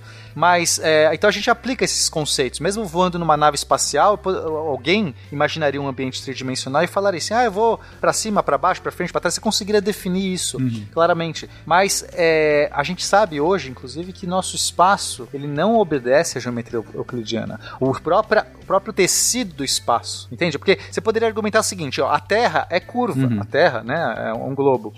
Mas, é, por, um- eu- então quando eu meço coisas na Terra, eu só meço coisas curvas porque eu não posso sair da Terra. Eu não, se eu estivesse voando no espaço, talvez eu pudesse medir uma linha É, reta. você pensa que você saindo, né? Você subindo e saindo da Terra, você tá andando em linha reta. Seria isso, né? Sim, sim. Quem, quem lhe garante que você tá andando em linha reta? É, vamos lá. Eu vou definir que o pra frente na Terra é sempre acompanhando a superfície da Terra. Certo. Mas alguém poderia falar assim: não, pra frente é você em linha reta e você chegaria, por exemplo, no Japão. Você pode definir isso. Se você quiser que o pra frente. Imagina que eu tô é, andando reto. Ou, ou, ou melhor, se eu andar reto num globo, eu vou sair pela tangente. Sim, Concorda? sim. Se eu andar. Pensa, pensa num globo, numa esfera, Aham. e aí eu começo a andar em linha reta. Eu saio, eu saio voando, Sim. sa- eu saio pela Gente, tangente. coloca uma folha de papel em cima de uma bola de futebol. Isso é você andar numa linha reta no globo. Você tá saindo pela tangente. Isso. Mas aí, aí que tá. E Quem Perfeito. lhe garante que você está andando reto? Essa que é, é, a, é o pensamento, entendeu? Porque você tá enxergando reto. Exato. Então a gente poderia só dizer que é só um efeito. A gente vive essa geometria, no caso da Terra, a gente vive essa geometria não euclidiana, ou seja, a gente está sempre andando em cima de uma curva. O tempo todo que eu defino que é reto em cima de uma curva, poderia ser só um efeito espúrio, porque de fato a, a Terra tem uma gravidade puxa a gente sempre para baixo e a gente nos impede de sair voando pela tangente. Sim. Então fica normal definir que esse é o, a linha reta, mas poderia ser só uma mera coincidência, né? É, por exemplo, aviões quando estão manobrando, estão calculando distância na Terra, eles têm que levar em conta a curvatura da Terra. Não dá pra você só colocar a régua no mapa ali, não sei o que fazer. Isso é, você vai ter diversos defeitos que vêm dessa geometria, então você corrigir para isso, assim como satélites, enfim. É, agora, a questão é, será que nosso espaço mesmo, aquilo que a gente entende que está livre de... to- Imagina um espaço livre de todas as massas ao redor. Eu estou voando no espaço, eu olho para todos os lados, não tem nada, é só o vácuo, né? Aí você fala assim, será que esse espaço respeita essa geometria? Euclidiana ou não euclidiana? Aí se eu colocar uma massa, um buraco negro em algum ponto, será que a geometria é a mesma? Você vê, eu coloquei uma ma- adicionei uma massa no meu sistema, que não tinha nada. Será que agora a minha geometria é igual e, e- e- ou, ou a própria geometria muda? E foi essas coisas que levaram a- ao desenvolvimento da, da teoria geral da relatividade. A gente já viu no cast de relatividade que a massa deforma o espaço. E agora a gente tem mais propriedade para entender o que é esse deformar. Ela curva. Ela curva como se as linhas retas que eu entendi antes que era uma linha reta, agora elas tombam, elas têm uma curvatura. Elas não mais res- respeitam a geometria euclidiana daquele dos triângulos, a somatura dos ângulos do triângulo dá 180 graus. Não. Eu posso estar, por exemplo, o meu espaço pode ser uma esfera. Imagina que a gente está dentro de uma bexiga, ou que a gente está vivendo o mundo do Pac-Man. Vai, o Pac-Man, você sai- Bom, você vai para Agora cima. eu gostei. Agora a referência eu gostei. Agora você referência. Então, né, ouvinte, você talvez não saiba o que é Pac-Man, se você nasceu Pelo amor de aí. Deus, ouvinte. Ah, tem é um clássico, Sabe pelo sim. amor de Deus. Sabe sim. Nem que Tem desenho atual, tudo. É, exatamente. Nem que seja aquele filme horroroso, é, Pixels, não é? Não sei, mas enfim. Que... Olha só, o senhor vira sua boca falar de Adam Sandler. É isso Meu, olha só, meu filho Respeito de o 4 mestre. anos tem Pac-Man aqui no, celu- no meu celular. Ele joga. Olha só. Vamos lá. Vivemos no Mas Pac-Man. vamos pensar no mundo de Pac-Man. Se, se você é, é o Pac-Man, é lá o carinha que come as bolinhas, você acha que você tá o tempo todo no mundo plano. Você tá lá pra frente, pra trás, pra cima, pra baixo. Tá ali. Sim. Só que o que acontece? Quando você sai pela esquerda do tabuleiro do da sua tela, você aparece na direita, mas você não sabe que. Pensa que você é o Pac-Man. Uhum. Você só tá andando pra esquerda e de repente você fala assim: nossa, mas tá repetindo tudo. Ué, esse, esse fantasminha tava nas minhas costas, agora tá na minha frente? Uhum. E você descobriu que você não estava no universo plano, você está no universo curvo. Você está num universo fechado, que é um tipo de geometria curva. O universo fechado é esse que respeita a geometria do Pac-Man. Se eu vou pra cima, eu saio embaixo. Se eu vou pra esquerda, eu saio na direita. É como se fosse um globo por dentro. Uhum. Você tá sempre confinado dentro de um globo. Por mais que eu vá em linha reta, essa reta tá tão curvada, tão curvada, que ela se junta na minha traseira, na minha, na minha cauda. É o Ouroboros. Sim. Caraca, agora eu fui. Ouroboros foi Agora bonito, fui foi muito além. bonito? Ouroboros, Ouroboros me lembra de História Sem Fim, inclusive. Mas, é, nesse universo curvo, fechado, se a luz também faz isso, eu consigo ver a minha bunda olhando pra frente. Você consegue? É. Exatamente. Se você esperar um tempo suficiente, né? Porque, no caso, ele não é tão pequeno quanto o mundo do Pac-Man. Claro. Talvez o Pac-Man você olhe- visse a bunda dele facilmente. Não, mas gente, estamos falando, estamos falando do Fencas, né? Ele consegue ver os pés dele olhando pra cima, sei lá. Facilmente, inclusive. Ele consegue chutar a própria cabeça, provavelmente. Que é o nosso deus aqui do Deviante, que a gente sabe que é imortal. Ou seja, ele tem tempo suficiente pra esperar a luz chegar e ele ver a própria bunda. Mas- Não, o- olha só, o Fencas, o Fencas sempre nunca entendeu por que, que ele tinha um espelho de teto onde quer que ele andasse. Ele tava andando assim, nossa, tem um espelho de teto aqui. Não era o espelho de teto, Fencas. Era a geometria do espaço que era Um curvada. espelho de teto, Tá olha só. O que as pessoas vão pensar de mim e de minha esposa agora, Pena? Meu Deus do céu. Que vocês estão estudando a geometria não euclidiana, certamente.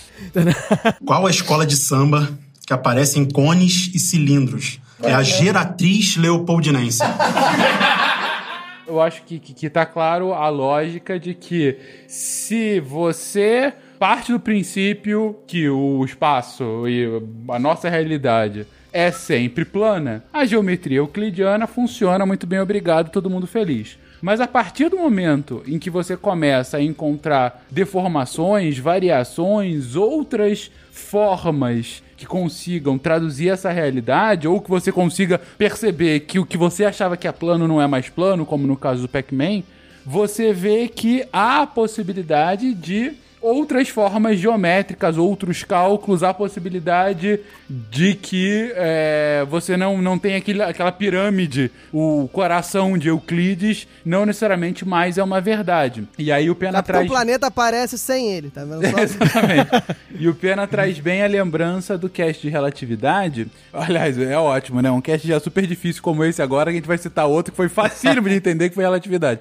Mas ele traz muito bem essa lembrança em que a gente mostra que ah, o espaço-tempo plano e aí, a partir de uma grande massa que é colocada nesse espaço-tempo, deforma esse espaço-tempo, faz com que ele fique com uma curva, e por conta disso, várias coisas aparentemente bizarras e contra-intuitivas acabam acontecendo. Como, por exemplo, o que a gente fala da, do buraco negro, que tem tanta, tanta gravidade que faz com que a luz não saia dele e fique rodando na bordinha dessa deformação. Exatamente. E por que Uhum. que aparece, Fencas? Porque a geometria não euclidiana, ela é justamente a- o instrumento, a codificação que você consegue traduzir e fazer as contas na teoria da relatividade. Você precisa pensar que você não está mais em cima de uma geometria euclidiana. As noções de distância, as noções de reta são outras, completamente diferentes. E aí, Fencas, é, o, o interessante dessa história, já que a gente pegou da relatividade, vamos trazer para esse campo da física, que eu, que eu sou um físico. É, o- a- a- se você lembrar, a primeira relatividade que surgiu, né, a primeira teoria da relatividade foi a relatividade restrita, Sim. né? Que ela lidava com o espaço quadridimensional, né, que a gente chama de espaço-tempo. Uhum. Mas ele ainda não era curvo. Naquele primeiro relatividade restrita, ainda não havia noção que a matéria deformava o espaço. Havia simplesmente a noção que a velocidade da luz era uma constante no universo. Uhum. E que aí começou-se a definir a, o, o tempo como uma, uma outra dimensão. Sim. É uma, uma, uma nova dimensão. Então a gente começou a lógica de espaço quadrivetorial. E esse espaço a gente chama de espaço pseudo-euclidiano. Hum. Por quê? Porque ele não, ele ainda tem, ele não respeita totalmente a métrica euclidiana em todos os- os postulados, mas ele respeita todo o sentido, assim, é, eu tô usando palavras genéricas, matemáticas vão me odiar, mas é, a gente basicamente fala que esse espaço pseudo-euclidiano é um espaço afim, ele é um espaço que você consegue é, extrapolar a geometria euclidiana e criar um espaço é, é, semelhante, um espaço que você olha e fala assim, esse espaço tem as mesmas propriedades, mas os objetos que estão aqui não são os mesmos dali. É como se eu criasse um mapa que ligasse cada ponto do meu espaço euclidiano num novo mapa é, diferente de um, de, um, de um espaço, nesse caso quadridimensional, que tivesse ainda propriedades euclidianas. Uhum. Então por isso que a gente chama de pseudo-euclidiano. Aí Ele ainda não, não dá essa extrapolada, na, por exemplo, na relação das, das paralelas, Uhum. que é o que os espaços não euclidianos extrapolam. Mas ele, ele acaba, por exemplo, criando essa dimensão a mais, que não fazia parte da dimensão euclidiana, que é essa dimensão temporal, e ele define, inclusive, como que você tem essas contrações nesse espaço, objetos que estão se deslocando numa certa direção, eles vão se contrair numa certa métrica definida. Então, é, olha que interessante, a primeira quebra, né, na, na nossa física, a física newtoniana, ela é euclidiana. Aí a primeira quebra nesse sentido acontece com a relatividade restrita que vai para o espaço pseudo-euclidiano. Mas aí, 10 anos depois, aí rompe-se completamente e a gente fala assim: não, não tem mais essa parada. A gente vive num espaço curvo mesmo. E a matéria deforma, curva, deforma espaço, curva o espaço o tempo todo. E a gente agora tem que redefinir tudo que a gente entendia de, de, de- de- do conceito espacial geométrico. Uhum. E explode a cabeça das pessoas, né? Sim, porque agora você. A nossa percepção de realidade nos enganou durante pelo menos dois mil anos, desde que a gente começou a, a colocar no papel eh, essa nossa interpretação da realidade. E aí a gente percebe Exato. que o que a gente interpretava como verdade absoluta, na verdade, era uma parte dessa grande verdade absoluta e tem toda uma outra parte que precisa ser investigada e que pode nos afetar de alguma forma. Eu diria mais, Fencas, a gente, a gente viveu o tempo todo num caso particular da geometria. Uhum. O que a gente chama de geometria euclidiana era só um caso particular. Exatamente. E aí, de repente, a gente explode e fala assim, ok, agora a gente pode se libertar desse universo medíocre, pequeno, tridimensional. Tá me lembrando, sabe o que É, agora? Outra louco. Referência à física, mas na verdade agora a astrofísica, né? Que é matéria escura e energia escura. Que a, o que a gente sempre achou que era realidade, na verdade é 4% só do que a gente conhece. Tem ainda os 96% que a gente tem que começar a estudar e dar alguma forma, né? Olha, olha, olha que mais legal então, Fer. Porque então aqui no nosso caso, a geometria euclidiana seria a parte infinitesimal do que a gente conhece. Ou seja, tende a zero. Ah, entendi. Se 4% é a realidade que a gente enxerga, dá realmente. a- a- ela é só um caso específico de outros infinitos casos potenciais. É basicamente isso. É, é isso. Exato. Não, Ou enfim. seja, assim, quando é, é dois mil anos de conhecimentos, era praticamente zero do que a geometria pode realmente ser. É basicamente isso. Enfim, mas é- essa é a ciência, vamos evoluir a partir daí. Qual a escola de samba que aparece em cones e cilindros? É a Geratriz Leopoldinense. E tudo isso que vocês estão explicando agora, na verdade, foi então o Riemann. O Riemann é o novo Euclides da, da parada. É ele quem tá, de fato. É, é- é ele quem tirou o coração de Euclides e falou: "Eh, funciona. E, e conseguiu provar É que de fato funciona. Mais ou menos, porque o pessoal só começou. a- se- Mesmo ele demonstrando, falando da geometria n-dimensional, o pessoal ainda ficava falando, mas o que eu tô vendo aqui é um triângulo, que as- os, os ângulos internos faz 180. O que eu tô vendo aqui é a reta paralela ali que, não, que nunca se encosta. Uhum. Aí a aceitação definitiva só da geometria não euclidiana, ela só veio depois da morte de Riemann, que morreu em 67. Uhum. Ele, o matemático italiano o Eugênio Beltrame, ele fez uma, ele fez uma, uma, uma superfície e construiu uma geometria que era palpável, era visível, que a gente estava comentando, né? Que muitas das coisas, às vezes, você consegue demonstrar, você consegue fazer, você coloca no papel, mas se não tiver um modelo físico, que você. Uma, um modelo físico não da física, mas um, um modelo que você consiga encostar, você consiga visualizar, apalpar, né? Sim. Por exemplo, ah, a esfera é uma bola. Você consegue ver e você começa a entender as coisas que às vezes você só codificou no papel. Se você não consegue lamber, não existe. Exatamente. Então, Perfeito. esse, matema- esse matemático Eugen- Eugênio Beltrame, ele fez a pseudo-esfera. Olha que nome bonito. Ok. A pseudo-esfera seria, é, pegando aquilo que a gente falou lá no começo, que o Gauss definiu, olha o Gauss metido aí de novo. Uhum. Definiu curvatura, lembra que é, ah, ele estudou superfície, ele não publicou, deixou lá guardado, mas ele definiu o que seria curvatura de superfícies e tudo mais. Enfim, a uma coisa importante a gente saber sobre curvatura de superfícies que é o seguinte, que ela é um, é um número, é uma medição ali que você faz na superfície para saber que se a superfície tem uma curva mais acentuada, uma curva menos acentuada. E o que, que acontece? Dentro desse número, quando essa curvatura é positiva, a gente pensa em superfície que você está olhando de dentro, você está olhando a esfera, entendeu? Uhum. É uma curvatura convexa, né? Uhum. E quando a curvatura é negativa, você está vendo uma superfície com uma curvatura côncava, né? Uhum. Você tá, é como se você estivesse vendo a esfera por dentro, né? Sim. Vamos dizer assim, né? Sim. Então, bem, então o que, que aconteceu? Eugênio, Eugênio Beltrame, ele fez a pseudosfera, que seria uma superfície que tem curvatura negativa sempre, ou seja, ela está sempre côncava e construiu uma geometria ali em torno dela, o que, que seriam os pontos. E o mais importante, ele definiu o que, que seria a reta nessa superfície, porque você pensa, né?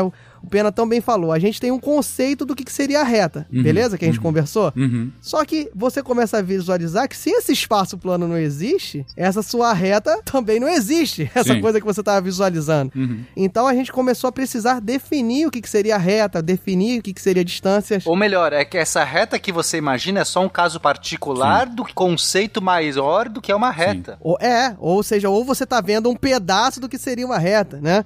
Exato. Tudo a gente vai ter que agora reinterpretar nessa nova geometria de mais camadas, de, de mais possibilidades. Então, a gente é, é isso. Todas as nossas formas, o nosso triângulo de 180 graus é um triângulo possível. Tipo, Exato. Sabe? É um caso muito particular de triângulo. E o que acontece? Essa pseudosfera, para o pessoal ficar. Como é, é, falei que era um modelo físico, né? Como é que você visualiza isso? A pessoa conseguiu lamber, né? Também Uhum. fencas de. Já que você falou de lamber, a pseudosfera Uhum. são duas. co- É como se fossem duas vuvuzelas, uma encaixada na outra. Entendeu? Duas Pelos vuvuzelas. bocais. Sim. Pelos bocais maiores. Você, é, aquelas bem grandes, entendeu? Não, mas elas são encaixadas pelos bocais maiores. Isso, pelos bocais maiores, Ok. isso. E você, e você pensa que o, o bocal menor não vai ficando cada vez menor, né? Ou seja, não tem. É infinito. Uhum. Você vai esticando o bocal. Mas, mas você conseguiria ver uma parte, pelo menos, delas. Você pensa em duas vuvuzelas, duas cornetas, uma grudada em cima da outra. Perfeito. Essa é a superfície da pseudosfera, que foi a primeira modelagem, que aí o pessoal falou, beleza, o cara construiu, usou, usou de, dos, do, a gente não chegou a comentar, mas o Hilbert, né, o matemático Hilbert, ele formulou melhor o que que seria uma teoria geométrica em cima dos postulados de Euclides, e ele demonstrou que a, toda a teoria geométrica em cima dessa pseudo-esfera, né, que seriam essas duas cornetas, uma grudada na outra, era válida, funcionava e que era só seguir as definições que ele fez. E daí surgiu oficialmente a geometria não euclidiana, mais precisamente, que a gente comentou e você se assustou, a geometria hiperbólica. A Uhum. geometria hiperbólica, o que, que seria isso? Seriam as geometrias em superfícies que você definiu ali que tem uma curvatura negativa, ou seja, que as superfícies têm esse jeitão meio côncavo, né? Aí você O importante pra você entender é que numa superfície hiperbólica as coisas divergem. Então, se eu tenho retas que estão. As retas paralelas que na geometria euclidiana andam sempre à mesma distância conforme elas caminham, elas estão sempre separadas à mesma distância. Na geometria hiperbólica elas se afastam, elas se abrem, elas divergem. Isso é o que a gente chama de divergir na matemática. É, é bo- pra você tentar visualizar melhor, né? É que, é como eu falei, a geometria, você passou a ter. Você começou a conseguir definir a, a geometria a partir do momento que você define a sua superfície e define o que, que seria a sua reta. E aí, a Uhum. partir disso, você, de- você começa a ter conclusões. Isso que o, que o Pena falou, de que ela diverge, você pensa que na geometria euclidiana normal, o que, que a gente definiu? Pô, Você pega um ponto fora da, da, de uma reta definida euclidiana, da forma euclidiana, só passa uma outra reta que não encosta, não, passa uma reta, uma única reta que não encosta nessa sua reta inicial, Uhum, beleza? uhum. Nessa geometria da Vuvuzela, por exemplo, por um ponto que está fora da reta, passam infinitas retas que não vão encostar com aquela, porque ela vai fazer a curvatura para cima, por exemplo, entendeu? Você pega, você pega a reta ali no, no bocal, você, Uhum. vamos pegar ali o encaixe do bocal. Se você fizer uma reta que vai para cima, para parte, você pensar que você vai andando para cima, é, você vai, se você for pensar que você pega um ponto fora desse bocal e começa a andar, você vai andar pra cima, você vai chegar nesse ponto vai começar a subir de novo. Você nunca vai chegar no bocal novamente, no bocal da vuvuzela, entendeu? Se- Dependendo do sentido que você pegue. Mas enfim, a, a parte principal, que caso o ouvinte não tenha entendido nada do que eu falei, é que a geometria trabalha em cima de superfícies que seriam côncavas, que di- divergeriam. E a partir daí vão- você vai nomeando várias geometrias não euclidianas. Tem a hiperbólica, tem a esférica. A esférica é muito mais fácil da gente entender, Claro. porque a geometria esférica você consegue visualizar a bola de uma forma muito melhor. Uhum. E ela, ela tem um- a- as comprovações delas, você consegue visualizar sempre pensando na Terra, né? Como sendo o seu modelo. Uhum. E aí você pensa, na geometria esférica, voltando naquela, naquela definição de reta que a gente estava falando, a reta, como o Pena bem falou, seria um pedaço, seria uma ideia do que a, do que a reta poderia ser na verdade. Sim. Se você pensar que o seu mundo é uma esfera, Uhum. na verdade, quando você anda em linha reta, você na verdade não está fazendo uma linha reta, você está fazendo uma curva, né? Uhum. Dentro da sua esfera, Certo. concorda? Sim. Pensa, pensa assim, Finca, se tem duas pessoas no equador Uhum. da Terra, tá? Uma tá, uma tá no Brasil e a outra tá tipo na Tá África, bom. Uhum. ok? Aí as duas pessoas vão pro norte. Certo. Você fala assim: "Ah, eu tô indo pro norte e tô começando minha jornada", tá falando radinho. Ah, eu também tô indo Uhum. pro norte, beleza?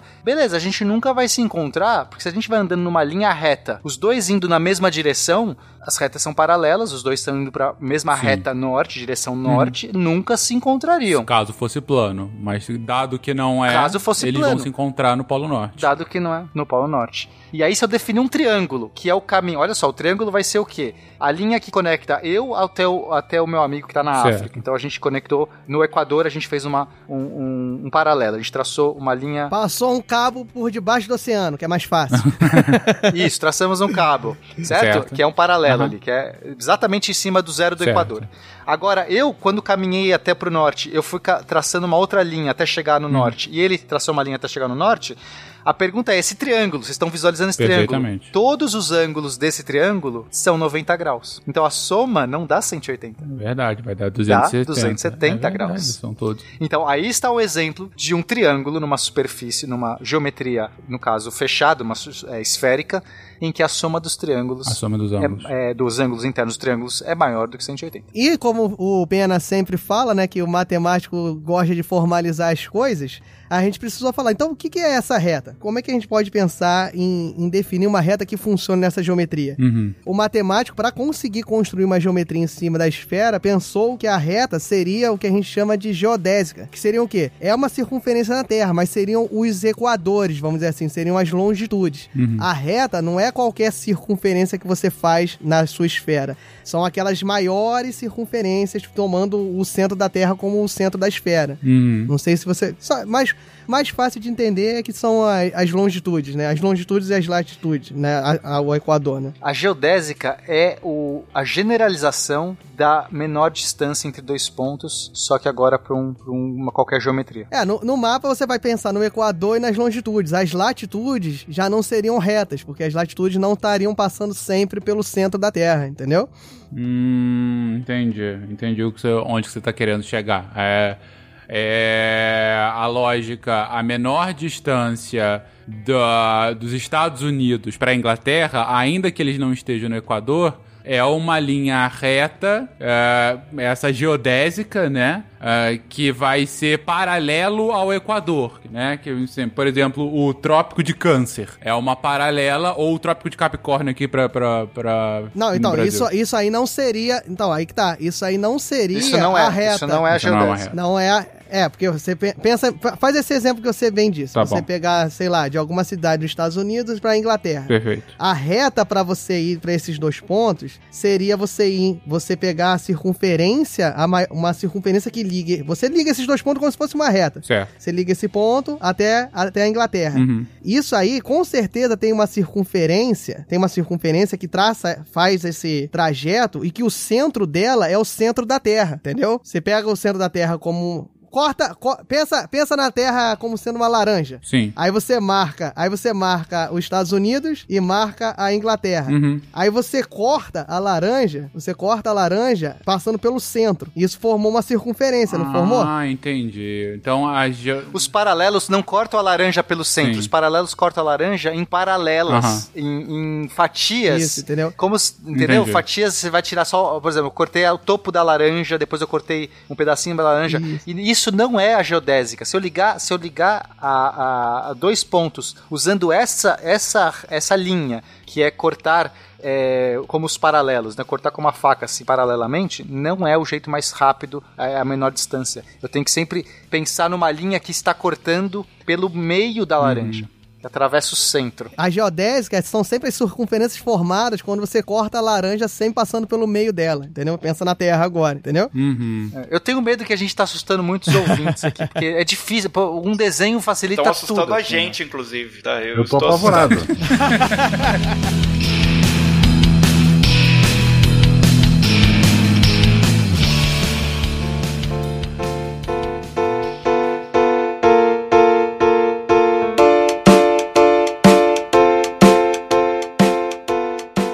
vamos, vamos ver se então se eu entendi mesmo. Agora, vendo essa outra explicação, acho que aqui deu pra entender. É, se, por exemplo, a- vamos, vamos pegar aqui Brasil e África do Sul. No Brasil e na África do Sul passa o Trópico de Capricórnio. Esquece, eu não vou falar que é geodésica de novo, não, gente. É, me ignora, só, só realmente pra tentar entender. O Trópico de Capricórnio, ele é uma linha que é num plano paralelo ao Equador e ele cruza o Brasil e a África do Sul. Beleza. Mas o menor ponto entre São Paulo e a África do Sul não é pelo Equador. Na verdade, é pegando essa bola, eu pego a bola e faço uma linha respeitando o raio da bola, respeitando esse centro da bola, né? Eu, vou- eu vou Isso, fazendo isso. a curvinha. É como se, se eu colocasse num plano, a curvinha ela fosse ficando cada vez mais redonda quando ela fosse chegando no- nos polos. Não acabaria ficando assim, né? É, digo, se, eu- se eu planificasse isso, ia Não, ter o Equador e ia isso, ficando mais, mais, mais, mais redondo. E no polo ia ficar totalmente redondo. Porque eu tô respeitando esse raio. É, a lógica é essa. Isso, é, você pegou bem. É, É- é- o que você falou tá plenamente factível, mas pro ouvinte ter- sempre visualizar, essa linha que você fez respeitando o centro da Terra é como se você pegasse e fosse dar um corte na Terra que passasse pelo centro e pegasse justamente o Brasil e a África do Sul, Sim, entendeu? Sim, sim, que passasse pelo centro. Se você cortar no Trópico de Capricórnio, Não vai você passar pelo não centro. vai passar é no isso, centro, perfeito, ok? perfeito, Ouvinte, perfeito. Cortou no Trópico de Capricórnio, você vai tirar uma tampinha, Isso. você vai te jogar fora ali a parte sul da Uhum. Terra só. Isso. O- E isso não. Então, a partir desse momento, esse, esse o trópico, né? Esse corte que você fez, não é a reta da geometria esférica. A, ge- a reta da geometria Não é a menor esférica. distância entre dois pontos, Ah. né? Exatamente. O que a gente vai definir como a geodésica é a- o análogo da reta na geometria euclidiana. Então, qual que é o, o que que é a reta na geometria euclidiana? É o menor distância entre dois Sim. pontos. A menor distância entre dois pontos numa geometria curva, no caso essa, que é uma curva, uma, uma esférica, ela vai ser a geodésica. É. Então é o análogo. Aí você fala assim, mas é curva, mas é, essa é a curva. Se você tá morando dentro de um universo curvo, o que você chama de reta é isso, Sim. amigo. É, É exatamente. essa parada que dá nó na cabeça. Quando a luz está dando volta, ó, ó, ó, digamos que você tem um buraco negro que é tão forte que faz a luz, ela faz a, a luz se curva. Não é que a luz se curva. Vamos entender. É, é, a luz ela não é atraída pela gravidade, Aham. certo? Porque a luz não tem massa. Então, em princípio, ela tá sempre andando em Sim. linha reta. Mas o buraco negro fez a geometria se curvar. Então a luz pode ficar em órbita num buraco negro, Indefinidamente. mesmo que ela esteja sempre andando em linha Sim. reta. Ela tá andando em linha reta, mas a linha reta dela pra esse espaço curvo, pra quem tá de fora parece que é uma curva, algo do gênero. Isso, mas ela que tá dentro daquele Pra espaço ela, curvo, é uma reta, ela só é. tá é o tempo todo em linha reta. Você fala assim, Luz, é, é, você tá curvando. Não, eu tô sempre aqui, ó. Tô sempre andando Sim. em linha reta. É como se a pista que a Luz tá andando tá sempre em Exatamente. linha reta. Porque... Mas a pista se Se curvou. você tivesse um barquinho nesse exemplo, né? Ah, o que, que você fez pra ir do para ir do Brasil até a África do Sul? Ah, eu andei reto. Aí o cara que tá olhando de fora lá de longe vai falar: "Não, você fez foi uma, geodésica, curva aqui, exatamente. Eu tô, É, tô vendo uma exato. curva. É, é, gente, se vocês quiserem fazer esse experimento em casa, se ainda tiver difícil pra entender, e vocês tiverem uma laranja ou uma maçã ou alguma coisa que você possa cortar, assim, tenta fazer justamente isso. Marca dois pontos. E aí você corta. corta, mas necessariamente o corte tem que ser passando pelo centro da laranja. Então você pega, você, você, você enfia a faca no primeiro ponto até o centro dela e corta até o segundo ponto. Essa é a menor distância. Você vê, não é um, não é o trópico de Capricórnio, não é o trópico de Câncer. É a, a lógica desse corte, de fato. E é a- esse corte que a gente vai dar o nome de geodésica. E essa é a nova definição de reta para um Isso. espaço não plano. É, a geodésica seria a bordinha da laranja agora, né? Seria o desenhozinho ali. Uhum. É, esse desenhozinho, exatamente, do, do corte do ponto A pro ponto B. Exato. Então, e olha que interessante, porque a partir do momento que você define a reta como sendo isso, todas as suas noções da geometria euclidiana se esvaem. Como, por exemplo, o quinto postulado do nosso querido Euclidão da Massa aí, ó.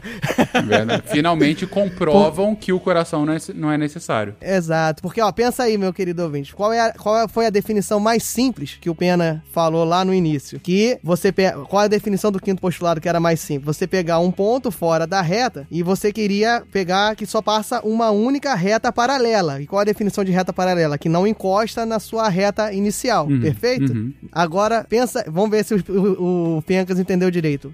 Agora pensa numa reta na esfera, ou seja, uma geodésica. Uhum. Beleza, Uhum. Pencas? E pensa, e pensa num ponto fora dessa geodésica, ou seja, fora dessas, dessa primeira circunferência que a gente fez. Quantas geodésicas, ou seja, quantas retas você vai conseguir traçar por esse ponto que não encoste nessa sua reta inicial, nessa sua geodésica inicial? É, milhares, né? Porque ele vai ficando cada Não. vez. Não? Ele Não. vai ficando mais curvo, mais curvo, Não. mais curvo. Pega a sua laranja, já cortou a sua laranja. Sim, tu corta ele lá. Agora tenta, tenta fazer um outro corte da laranja que não passe nesse corte original. Pega um outro ponto na- nessa metade da laranja que ficou, você marca um ponto diferente, beleza? Certo. Agora você tenta fazer um corte passando por esse ponto e pelo centro que não encoste na bordinha lá da, do corte inicial. Tô aqui faz- usando a minha imaginação pro negócio acontecer. É, ah, Pegou a entendi. metade- Como é uma curva, ela sempre vai cruzar. Não tem nenhum tipo de. Exato. Não, ah, Não. Sempre. existem retas paralelas.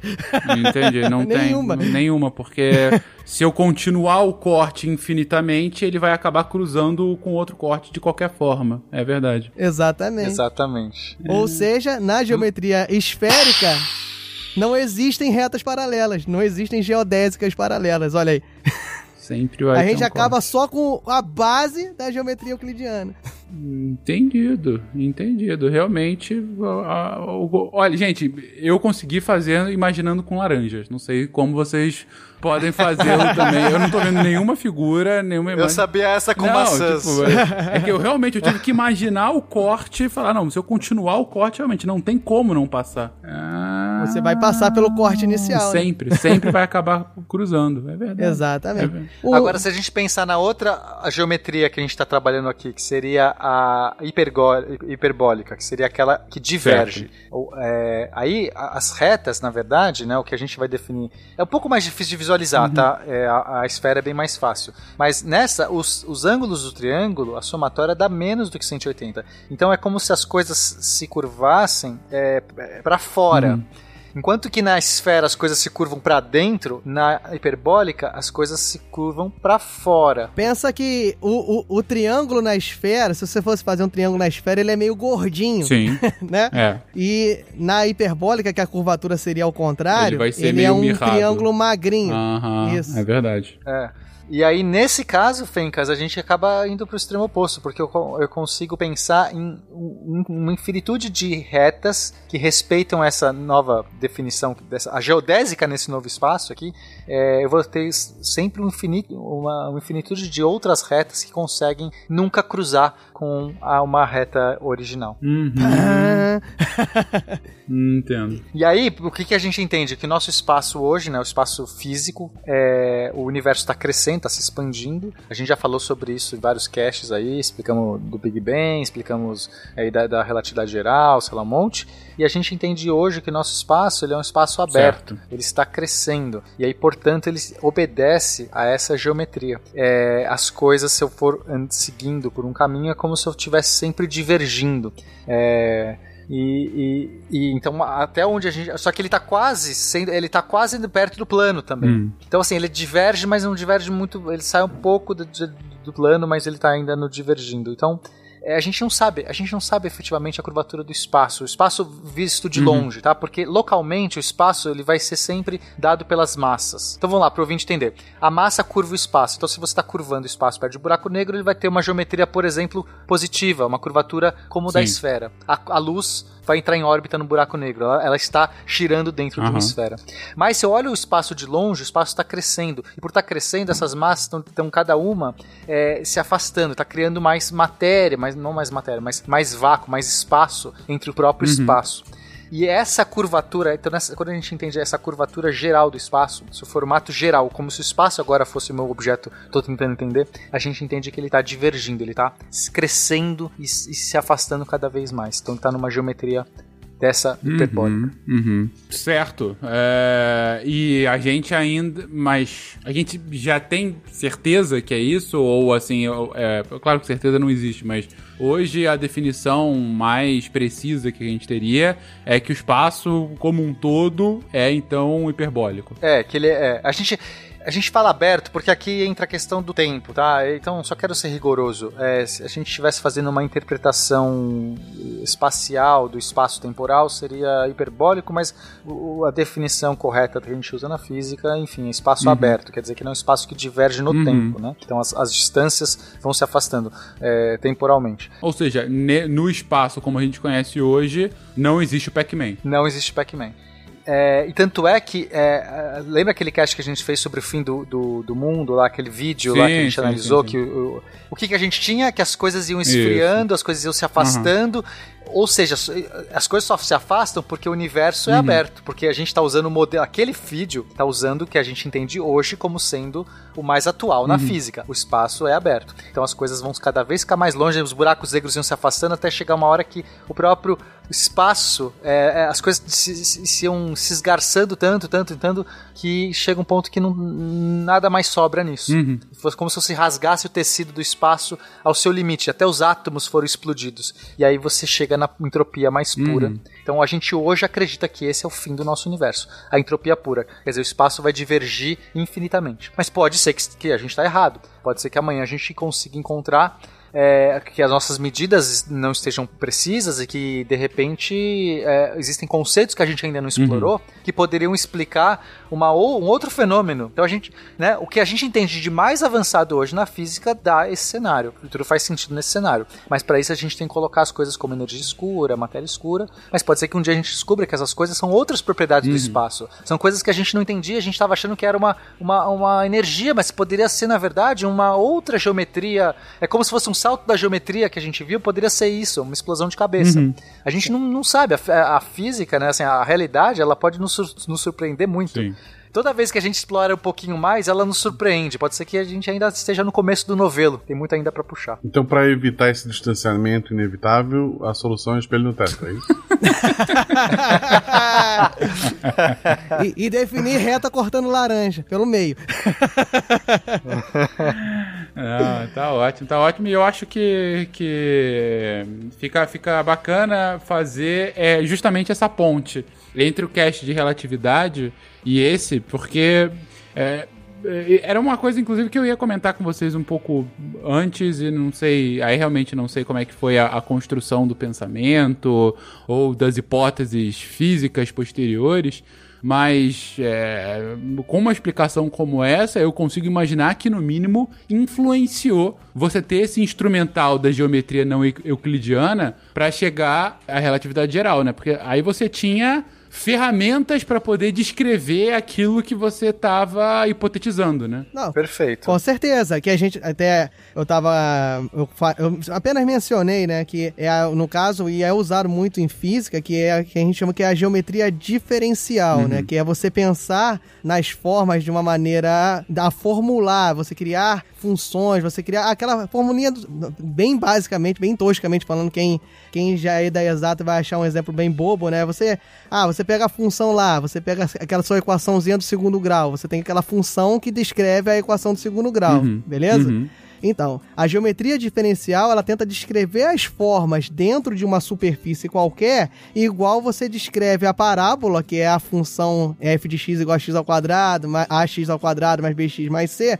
Você descreve, você descreve a parábola num plano daquela forma, a geometria diferencial tenta descrever as formas, qualquer triângulos, caminhos, qualquer acontecimento, é, feixes de luz, se você for pensar no espaço, você tenta descrever ele em cima de um formulário, de uma relação numérica que você trabalha em cima, em, em que o seu espaço é uma superfície não mais plana. Uhum. Aí você começa a trabalhar com integrais de superfície, integrais de curva, e aí por aí vai. Uhum. De- é, dire- de- derivadas direcionais, são termos que o pessoal da exata já está mais acostumado, mas nada mais é do que tudo que você conhece, que você fez pensando no plano, você expande pensando que não é mais plano, que foi justamente esse instrumental que pode ser usado pelos físicos, entendeu? Ah, já tinha. Peraí, ó, agora eu não, te- eu não tenho mais como fazer a- o cálculo de variação em cima de como eu fazia com o cálculo normal, porque o cálculo normal, a variação é considerando uma coisa plana, uma variação plana Sim. variando em cima de uma reta. Agora não. Mas aí você, agora a variação é diferente. Uhum. Mas aí o matemático já tinha construído dentro da geometria diferencial derivadas direcionais, integral de superfície, integral de curva, os integrais de rima, de integrais de Lebesgue, aí vai. Tem tem, um, te- tem toda uma teoria diferencial, ou seja, numérica, analítica, você pensando em fórmulas, né, para fazer conta mesmo, pensando nessas geometrias não euclidianas que a gente está falando. Uhum, uhum. Não, perfeito. É, e aí re- reforça realmente esse argumento de você tem, ao mesmo tempo, uma hipótese de interpretação da realidade, que seria a parte física, e a- o avanço da matemática como instrumental para descrever essa realidade de forma mais categórica, não só não só naquelas frases misteriosas do Euclides, Aham. mas de forma que você possa entender e comprovar, e extrapolar, enfim, coisas do Exatamente. gênero. Não, não só descrever, como também antever, que o, o Pena pode me corrigir, que, por exemplo, fizeram a formulação e, e na formulação chegava-se numa, num, num problema que era justamente do problema do buraco negro, que os físicos ainda não tinham conseguido ver, mas na formulação já tinha esse problema, Ah. entendeu? Você... Você antevê e aí descobre que esse problema que tinha na fórmula, na verdade, o fenômeno que tem ali é o buraco negro, que existe. Entendi. A- Claro, é, é, aí é, é a ciência no seu máximo potencial, né? Você consegue, a partir da hipótese e da forma como você interpreta o mundo, você cria realmente previsões. Um modelo, Modelos, exato. exatamente, Um- previsões. E a partir de experimentos, você tenta falsear esse- essas previsões. Caso elas não sejam falseadas, nesse caso específico, a gente conseguiu. é, não é que a gente não conseguiu falsear, mas a gente conseguiu observar pela primeira vez um buraco negro agora em 2019, né? E essa observação atesta por, por essa afirmação que era antevista no, no, no, no modelo. No- exatamente, a formulação matemática chegava nesse, nesse elemento, nessa coisa que fazia a explodir, dava dava a fórmula começava a tender ao infinito, que aí a gente não sabia o que, que se era, ou poderia ser um- alguma coisa que normalmente o que acontece quando alguma, como o Pena sempre falou na física não se trabalha com o infinito, mas no modelo matemático existe as coisas tendendo ao infinito. Aí ou isso é alguma coisa que você ainda desconhece que muda o seu modelo, ou é porque o seu modelo ele só funciona até um determinado ponto e aquele, aquele valor infinito está fora da onde aquele modelo é funciona, entendeu? Nesse caso do buraco negro era um, era um elemento que existia na realidade que ainda não, tava se- não tinha sido observado, mas que a formulação já, E já detectava ele. Uhum. E funcionou. E, e funcionou, né? O legal é que a gente poderia olhar pro buraco negro e ver uma coisa totalmente diferente Sim. do nosso modelo. E, e faria sentido porque a gente está no limite onde a, a nossa função, o nosso entendimento da realidade está no seu. está se esgarçando, já tá, já tá. A gente está na singularidade do buraco negro, quer dizer, a gente está lidando com um fenômeno que a gente nunca tinha Uhum. visto antes, então poderia ser que ali falhasse. Mas a realidade falou assim: não, tá certo, o modelo de vocês aqui tá, tá ok. Então, aparentemente, continua. O Einstein continua certo. E, e é o que é o legal, e que, que a gente come, que é aliando a matemática e a física, né? Quando a gente fala na matemática que a coisa tende ao infinito, normalmente a gente fala na, na matemática é plenamente aceitável, mas normalmente fisicamente dá problema, porque você está beirando o desconhecido. E aí você não sabe que se o seu modelo funciona lá ou não. Uhum. No caso da reta euclidiana, não funciona, porque você pensava que a reta ia indefinidamente para frente, mas você vivendo na Terra, você percebeu que na verdade o seu infinito era você chegar no ponto de partida, que seria a geodésica, né? Você vai e acaba voltando. Só que é tão grande que nesse modelo inicial da reta euclidiana não conseguia se observar esse fenômeno, entendeu? Uhum. Perfeito. A circunferência, a elipse e a parábola entraram num armário e acharam um leão. Qual é o nome do filme? As Crônicas de Nárnia.